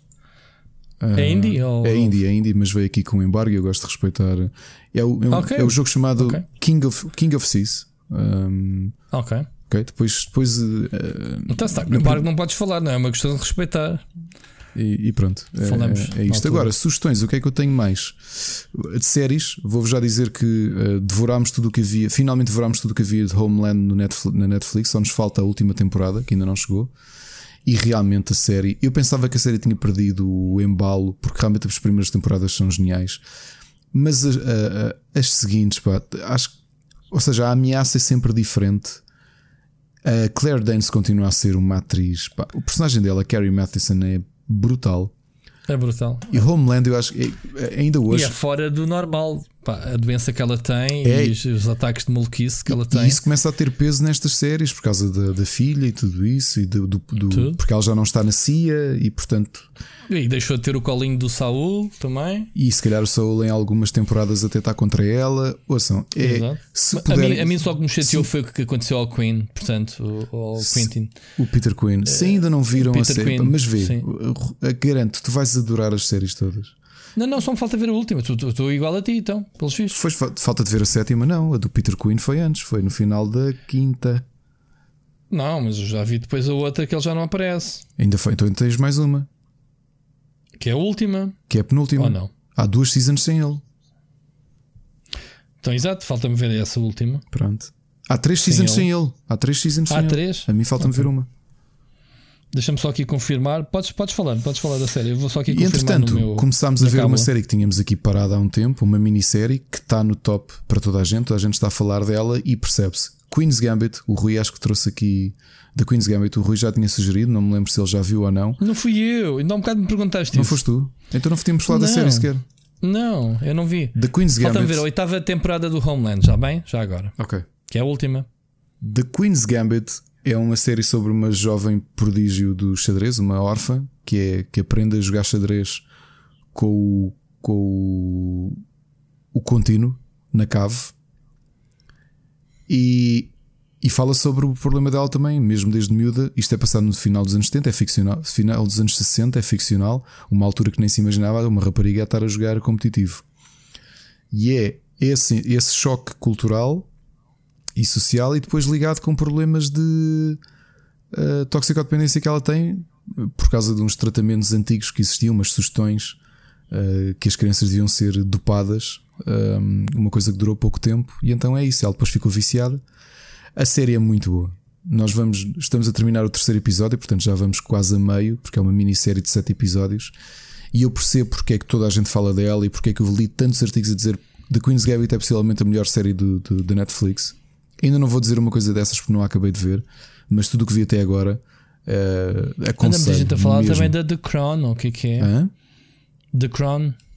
The Crown também estreou a última temporada, que é a última temporada, não sei se é a última, não, mas, mas acho toda que a gente anda a dizer que é muito boa, não sei o que. Com a Gillian Anderson é também, estilo. não é?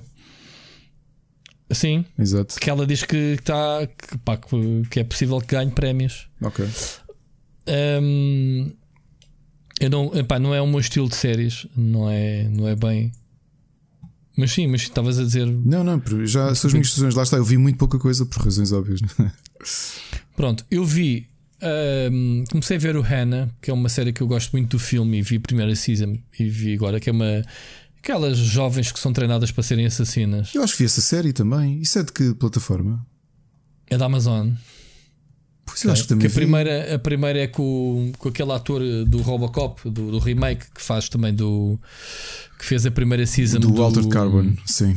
Do Altered Carbon, que é o mentor dela. Um, Pronto, e a série continua, continua no mesmo ritmo, é sempre é o gato e o rato, basicamente. A miúda luta boé.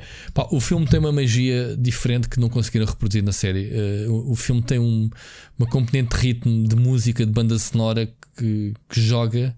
Não sei se lembras do filme em que há uma, uma cena.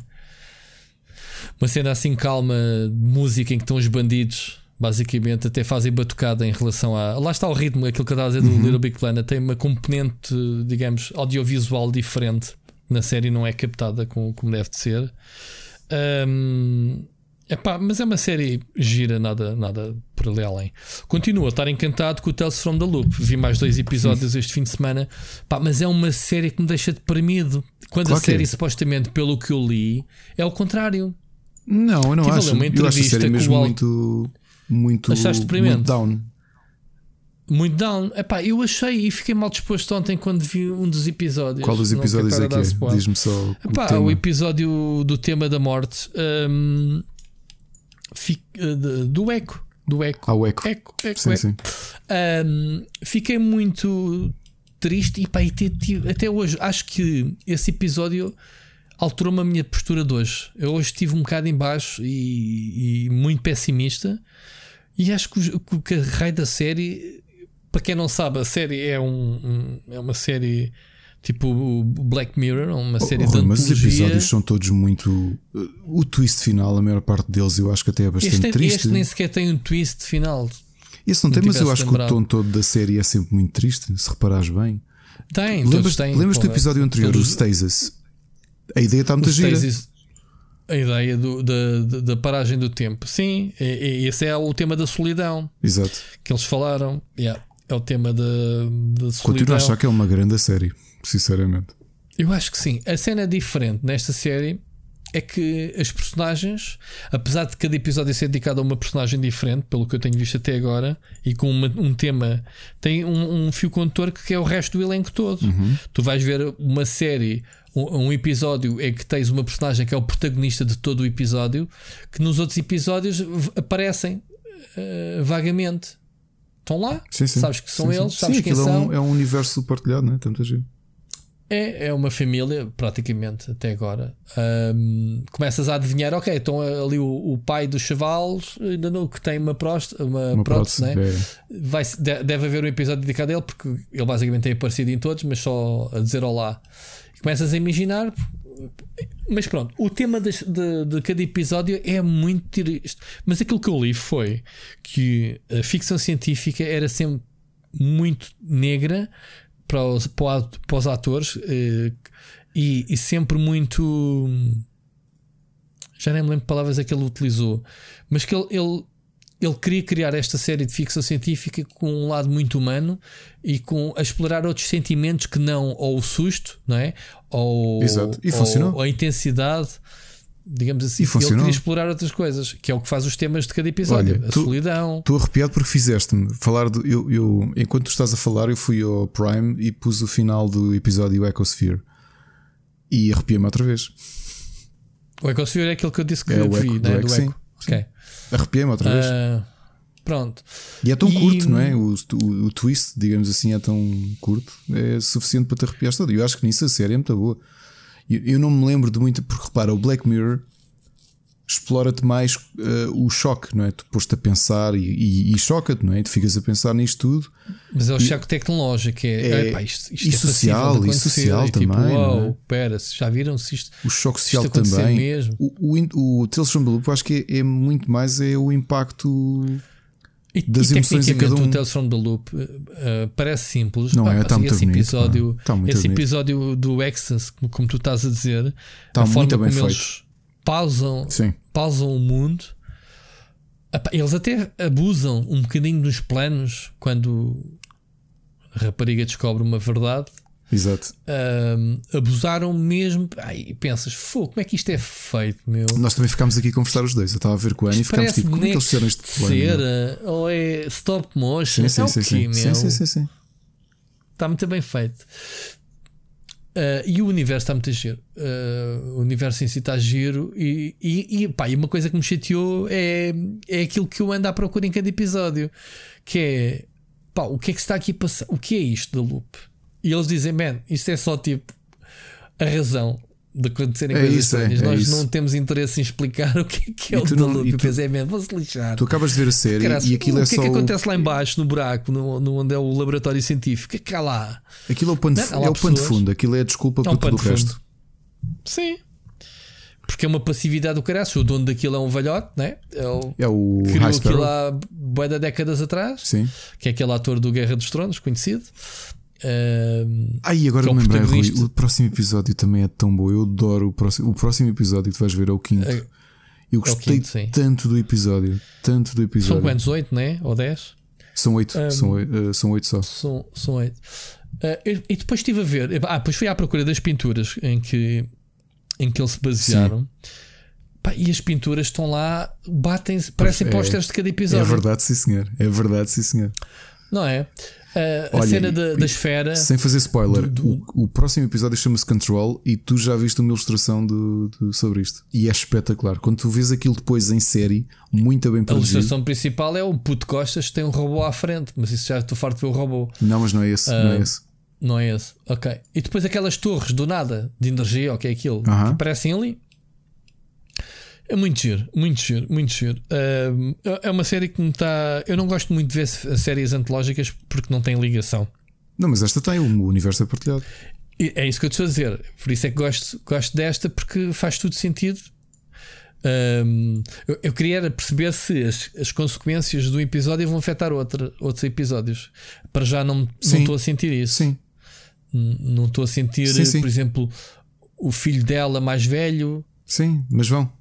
Eh, vão mais para a frente. Vão, Pronto, vão, vão. É isso, é isso é que eu espero que sim, que não seja completamente isolado. Aliás, sem te fazer spoiler, ao contrário, são coisas que tu já viste e que só mais à frente é que vais perceber a consequência que elas tiveram para estarem ali.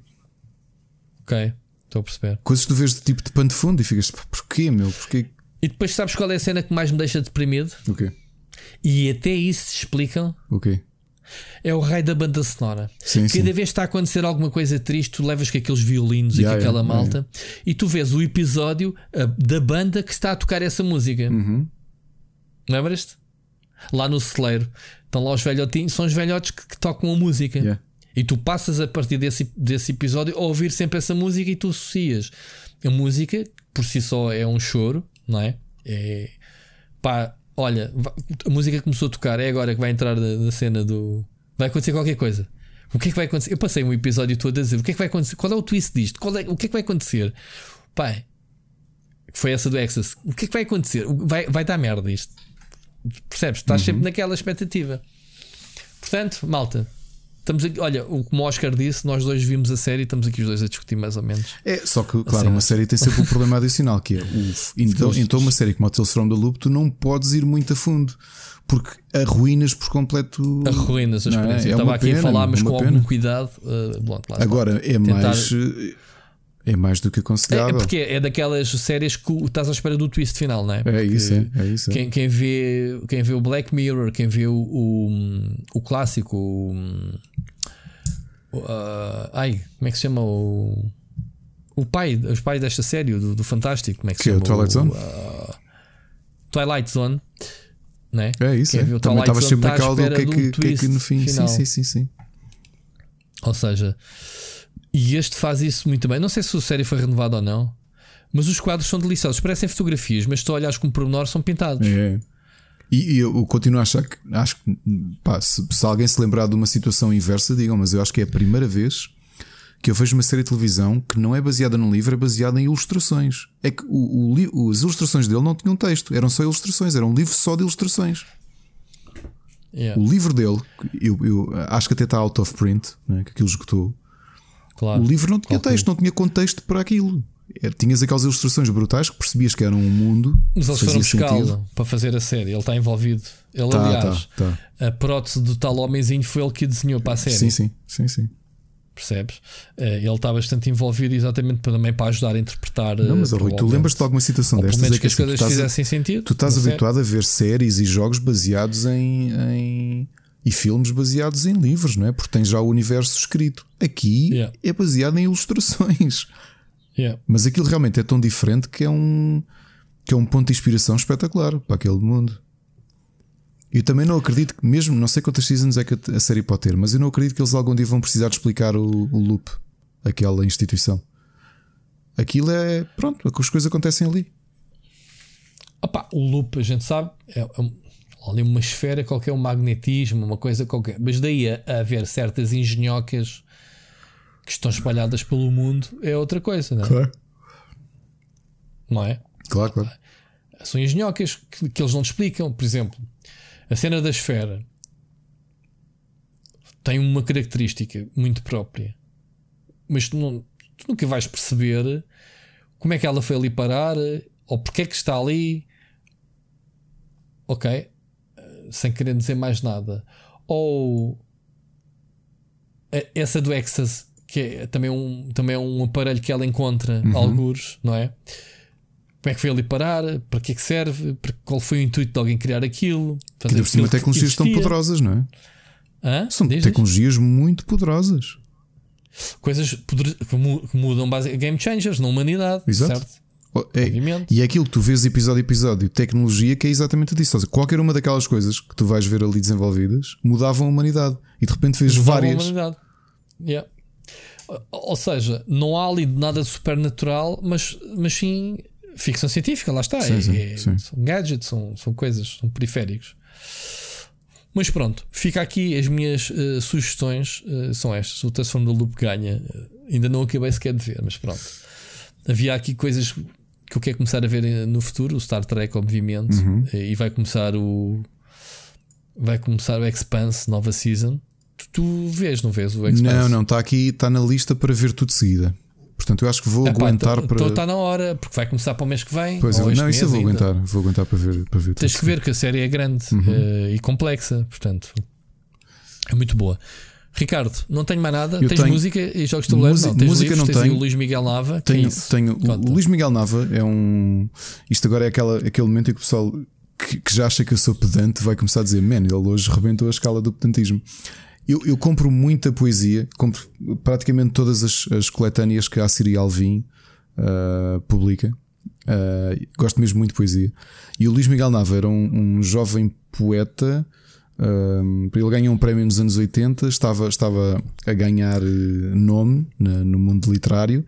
Ele era tradutor Uh, no, na Bélgica, no Parlamento Europeu, Europeu, se bem me lembro, e foi assassinado em 96. E ele só lançou um livro em vida, portanto ele era jovem, acho que ele morreu com 30 e poucos anos. Um, e lançou o primeiro livro, era muito jovem, foi quando ganhou um prémio do Ministério da Cultura. E então, passados estes anos todos, passados 22 anos, é que um, houve aqui um editor que, que conseguiu juntar-se com a Siri Alvin e finalmente fazer uma coisa que, pá, que no meio literário muita gente pedia, que era a compilação. Aliás, o tratamento de todos os manuscritos que ele tinha deixado no apartamento dele na, na Bélgica, que demorou estes anos todos, e, e compilar isto num, num volume. e acabou de sair pela Serial Vim, eu comprei. Uh, eu sei que isto é uma, uma, A poesia é um nicho do nicho, não é? Portanto, não há muita gente que compra livros e poesia, as tiragens são só por curiosidade. A Serial Vim, como vocês sabem, é continua a ser uma das nossas maiores editoras. Aliás, que pertence agora a um grupo gigante, que é o, o Grupo Porto Editora barra Circulatores. Eu estou a ver aqui só se existe, só para vos dar aqui um contexto. Ele está a folhear um patinhas, pessoal, não se iludam. Exato. É, neste momento, os livros já nem têm a tiragem, mas eu acho que este livro, se tiver 500 de tiragem, é, é muito, porque um Herbert Welder, segundo eu sei, a tiragem anda à volta dos 1500. Portanto, isto é o estado uhum. da literatura, especialmente da poesia em Portugal, não é? Quem é que compra poesia? Uhum. É um grupo restrito de pessoas, olha, são deles.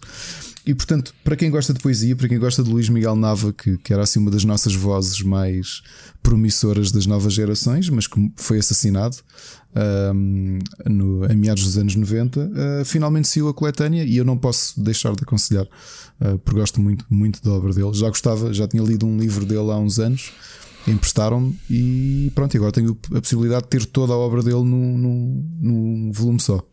Board Games, tenho uma sugestão. Há um jogo que eu andava à procura há muito tempo para comprar, porque continua nos tops de jogos de estratégia e jogos familiares. É um jogo chamado Santorini.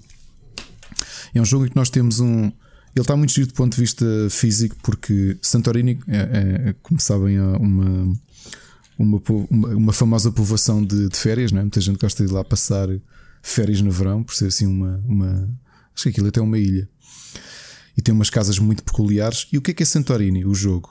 É um tabuleiro quadriculado em que nós temos dois personagens.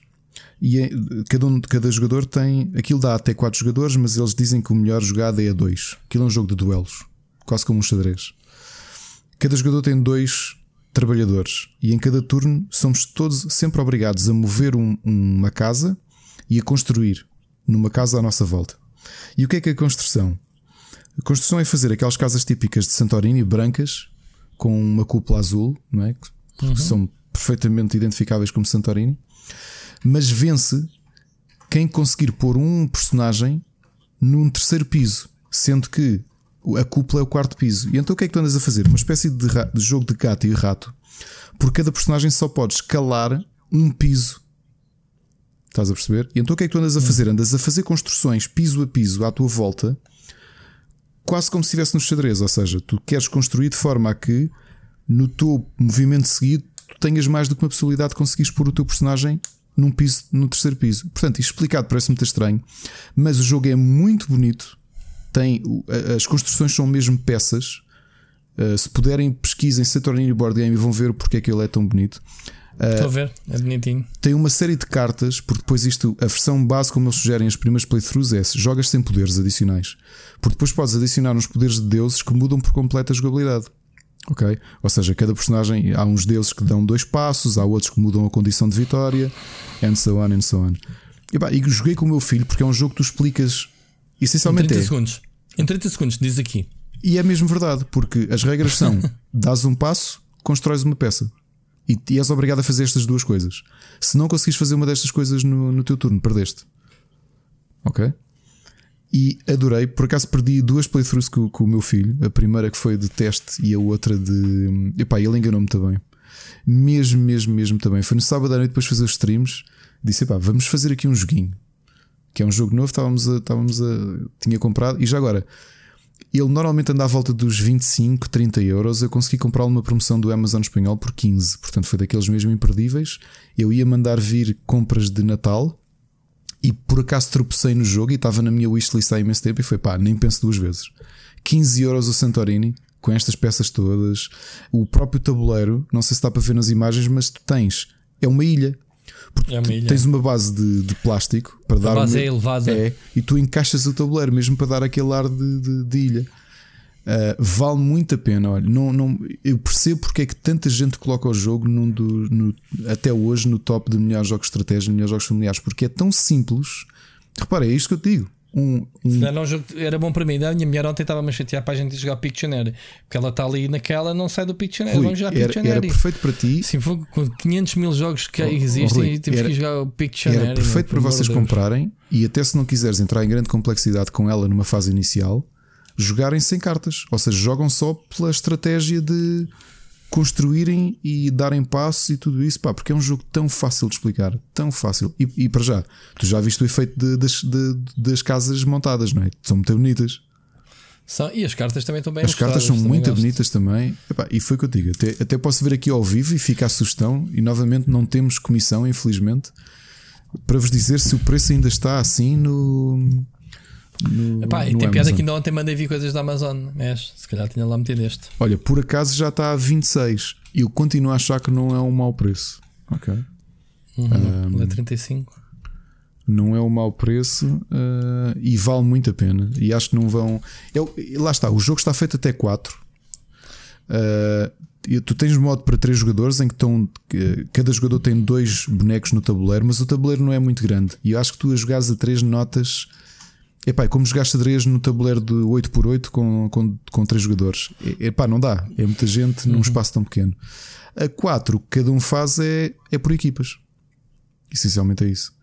E pronto, é um jogo muito simples. E se querem um jogo, por exemplo, jogar com os vossos respectivos, as vossas mulheres, os vossos maridos, ou até com os vossos filhos, e acho que é um dos melhores jogos de duelo que eu já joguei, até porque pode ser a playthrough pode ser muito rápida. Por exemplo, nós quando introduzimos as cartas, porque as cartas são deuses gregos, são todos diferentes. Um, e por exemplo, o meu filho tirou uma carta que era o Pan, o deus Pan. Uhum. E o poder dele é simplesmente muda a condição de vitória, porque tu só podes subir um andar, sobes só o máximo de um andar por turno, mas descer desces os, os andares que tu quiseres. E então o PAN diz: a tua nova condição de vitória é se tu desceres mais do que dois pisos num turno, ganhaste. Hum. Pá, e então eu andava a correr atrás do meu filho, a tentar chegar eu ao terceiro piso e a tentar bloquear-lhe os acessos todos para ele não poder descer. Ou seja, sempre que eu via que ele ia ter espaço para descer dois pisos, eu construía algo num quadrado uh, perto dele. E pá, isto é um tabuleiro de 5x5, como estás a ver, portanto o tabuleiro não é muito claro. grande. Olha, vale mesmo a pena, pessoal, sério. Não, não, não, não sei mesmo como vos aconselhar mais. Eu ainda acho que 26,69€ um, é uma excelente compra. É mesmo, mesmo um grande jogo familiar. Pá, houve, é o que eu te digo, tu podes fazer jogadas muito rápidas. É daqueles jogos para desenjoar, tipo, pá, estás a beber café com a tua mulher e olha, queres vai um joguinho de Santorini e siga. Montas, pões, encaixas o tabuleiro, siga, estamos a jogar. Estás a ver? Uhum. Um, epá, e para jogadores mais hardcore, sim, até as próprias cartas, os poderes do, dos deuses uh, têm níveis de dificuldade diferente. Eles vêm separados para jogadores mais iniciantes e depois para jogadores mais complexos, que os poderes já começam a ser mais estratégicos, estás a ver? Portanto, olha, a minha grande sugestão do, do, da semana, Santorini, um jogo muito bonito. e se alguém se alguém, entretanto, mandar vir ou experimentar ou pedir emprestado a alguém, digam-nos se, se, se, gostaram. Ok. Muito bem. Eu ia dizer que tinha sido um dos jogos que o Mocas me tinha emprestado, mas não, que não, não era assim. Mas o design podia ser, agora não, não me recordo como é que era. Porque o que ele me emprestou dá para jogar sozinho, que não é o caso aqui. Eu não sei qual é que é o jogo que ele me emprestou. Na altura. Muito bem, Ricardo. Hoje Quer dizer, não tínhamos temas, mas afinal. É o normal. Estamos aqui com, com um episódio muito, muito grande. Portanto, eu acho que até o nosso episódio de Natal, normalmente nunca acontece nada na semana de Natal. Vamos ter acontece, um, né? episódio. Gente nem precisava deste documento à frente. Sentávamos. Continua a ser o, o podcast da vida, não era? É verdade. Estava a falar com, com o Jorge Vieira e, e falei-lhe, contei-lhe assim: olha, lembras-te do, do curso que tu inauguraste na, no Old Academy? Sou eu. E bom, fez uma grande festa. Sim, pá, eu tinha ouvido falar do, do podcast e também te andava para te ligar. um, isto para dizer que a malta ouve, pronto. As nossas histórias, a vida, split chicken na vida. Temos que mudar o nosso. Exato. Nossa quote, não é?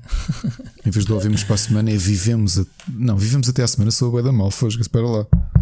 Acabei de bater três vezes na mesa, meu fogo. Vivemos até a próxima semana. Não sei, nem sequer. Olha, hoje nem falámos do Covid, vou falar nisso, nem sequer tivemos espaço. Eu nem quero falar. Já chegou ao tom ao absurdo que já nem vale a pena, não achas? Não, nem vamos falar, vamos só despedir. É que isto todos os dias a bater recorde já não dá, não dá pica. Portugal. Curiosamente, vou-te dizer, vou só dizer uma coisa, um, um desabafo. Um, hum. Não foi só por causa do IndieX, mas eu acho que desde o início de novembro Tu lembra, eu desabafei aqui há uns meses que naquela fase em que Portugal começou a piorar, eu, eu aquilo influenciava muito, não é? Comecei a ficar muito deprimido com isso. Uh, uhum. Desta vez nós sabemos que as coisas não estão fáceis e eu, eu não vou ver números, não, não tenho sequer o.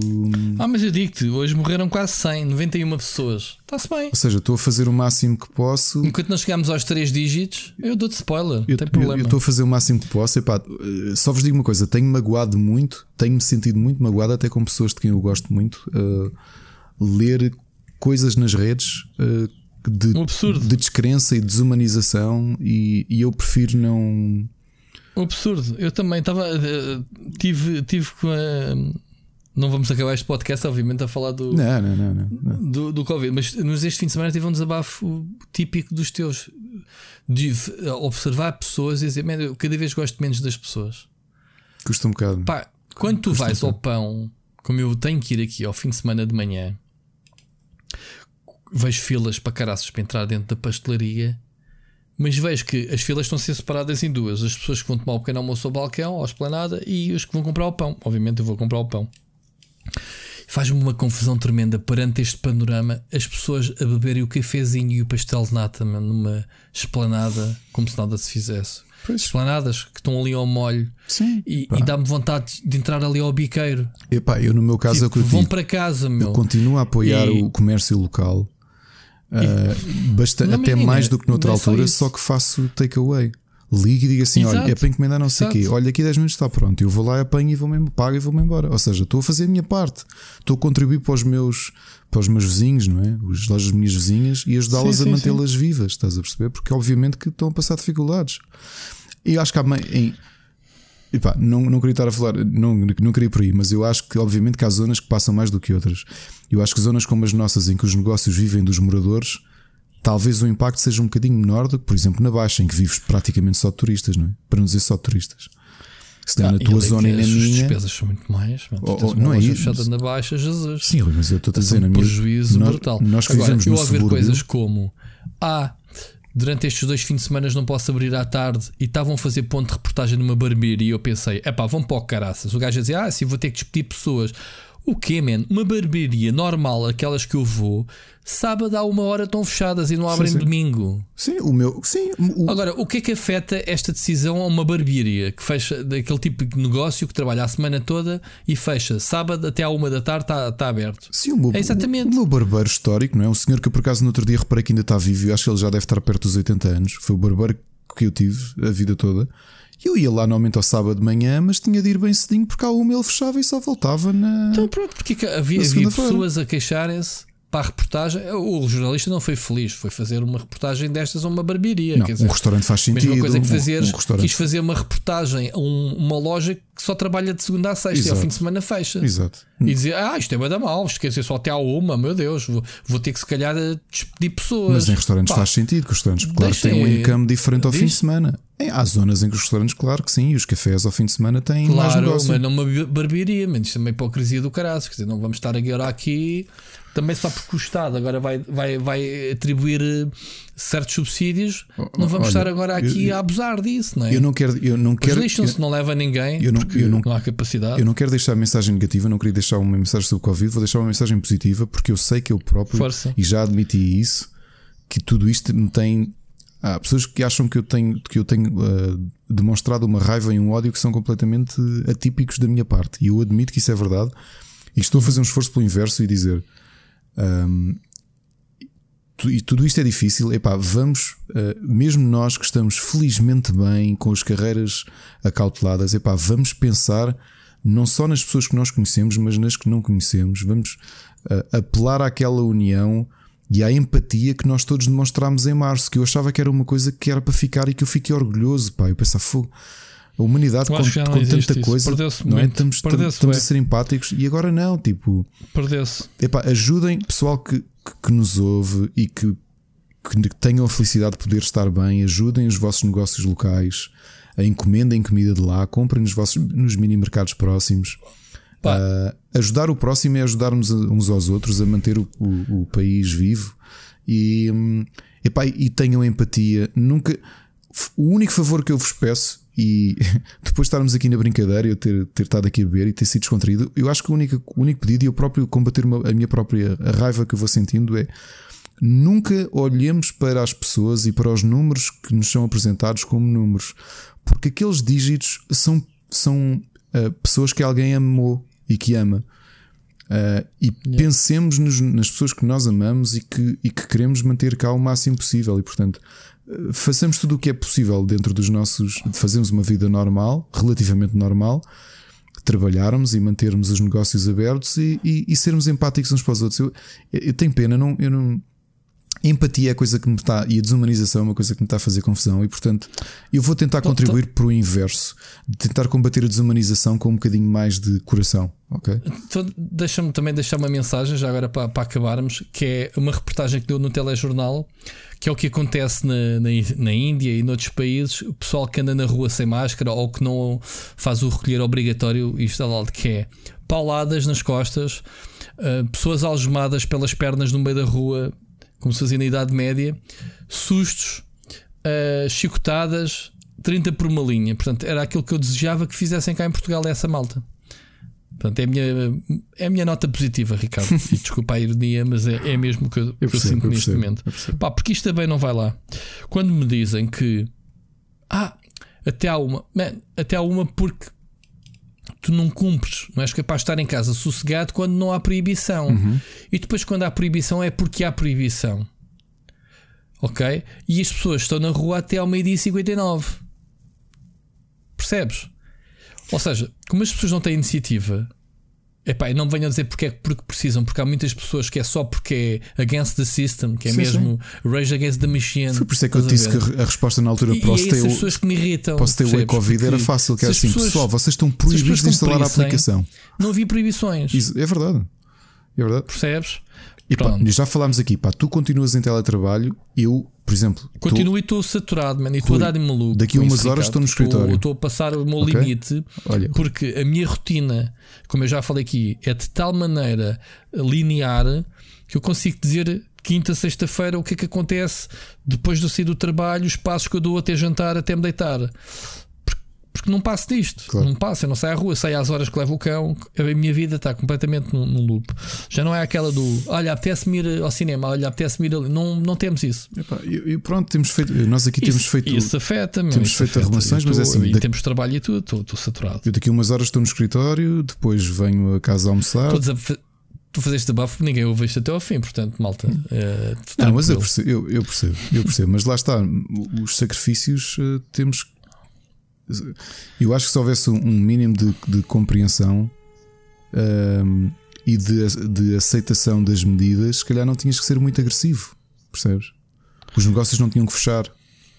Uh, pá, é pá, o, o, problema é que indiretamente isto vai nos afetar porque agora é o comércio, as receitas deixam de entrar, deixa-se de investir na publicidade porque é onde se corta primeiro, e o meu emprego sem publicidade também há cortes e eu vou meia hora para casa. Portanto, eu quero, quero não, cumpro ou não, por causa de uns vão pagar os outros, Ricardo. Percebes? Se eu ficar sem trabalho, há de ser por causa disso. Percebes? Não é. Estavas a dizer, um temos as nossas uh, carreiras garantidas. Eu não tenho certeza. Porque imagina, eu trabalho no SAP, se o SAP deixar de ter receitas para pagar publicidade ou deixar de as meter por todo este círculo, o que é que vai acontecer? A empresa vai fechar ou vai mandar pessoas embora. Estás a ver, Ricardo? Portanto, eu não consigo estar positivo porque está-me a assustar uh, tudo isto. Não é só saúde mental, é, é saúde financeira do país. Há quanta de quem? De, algum, de, algum, de uma parte estúpida da população.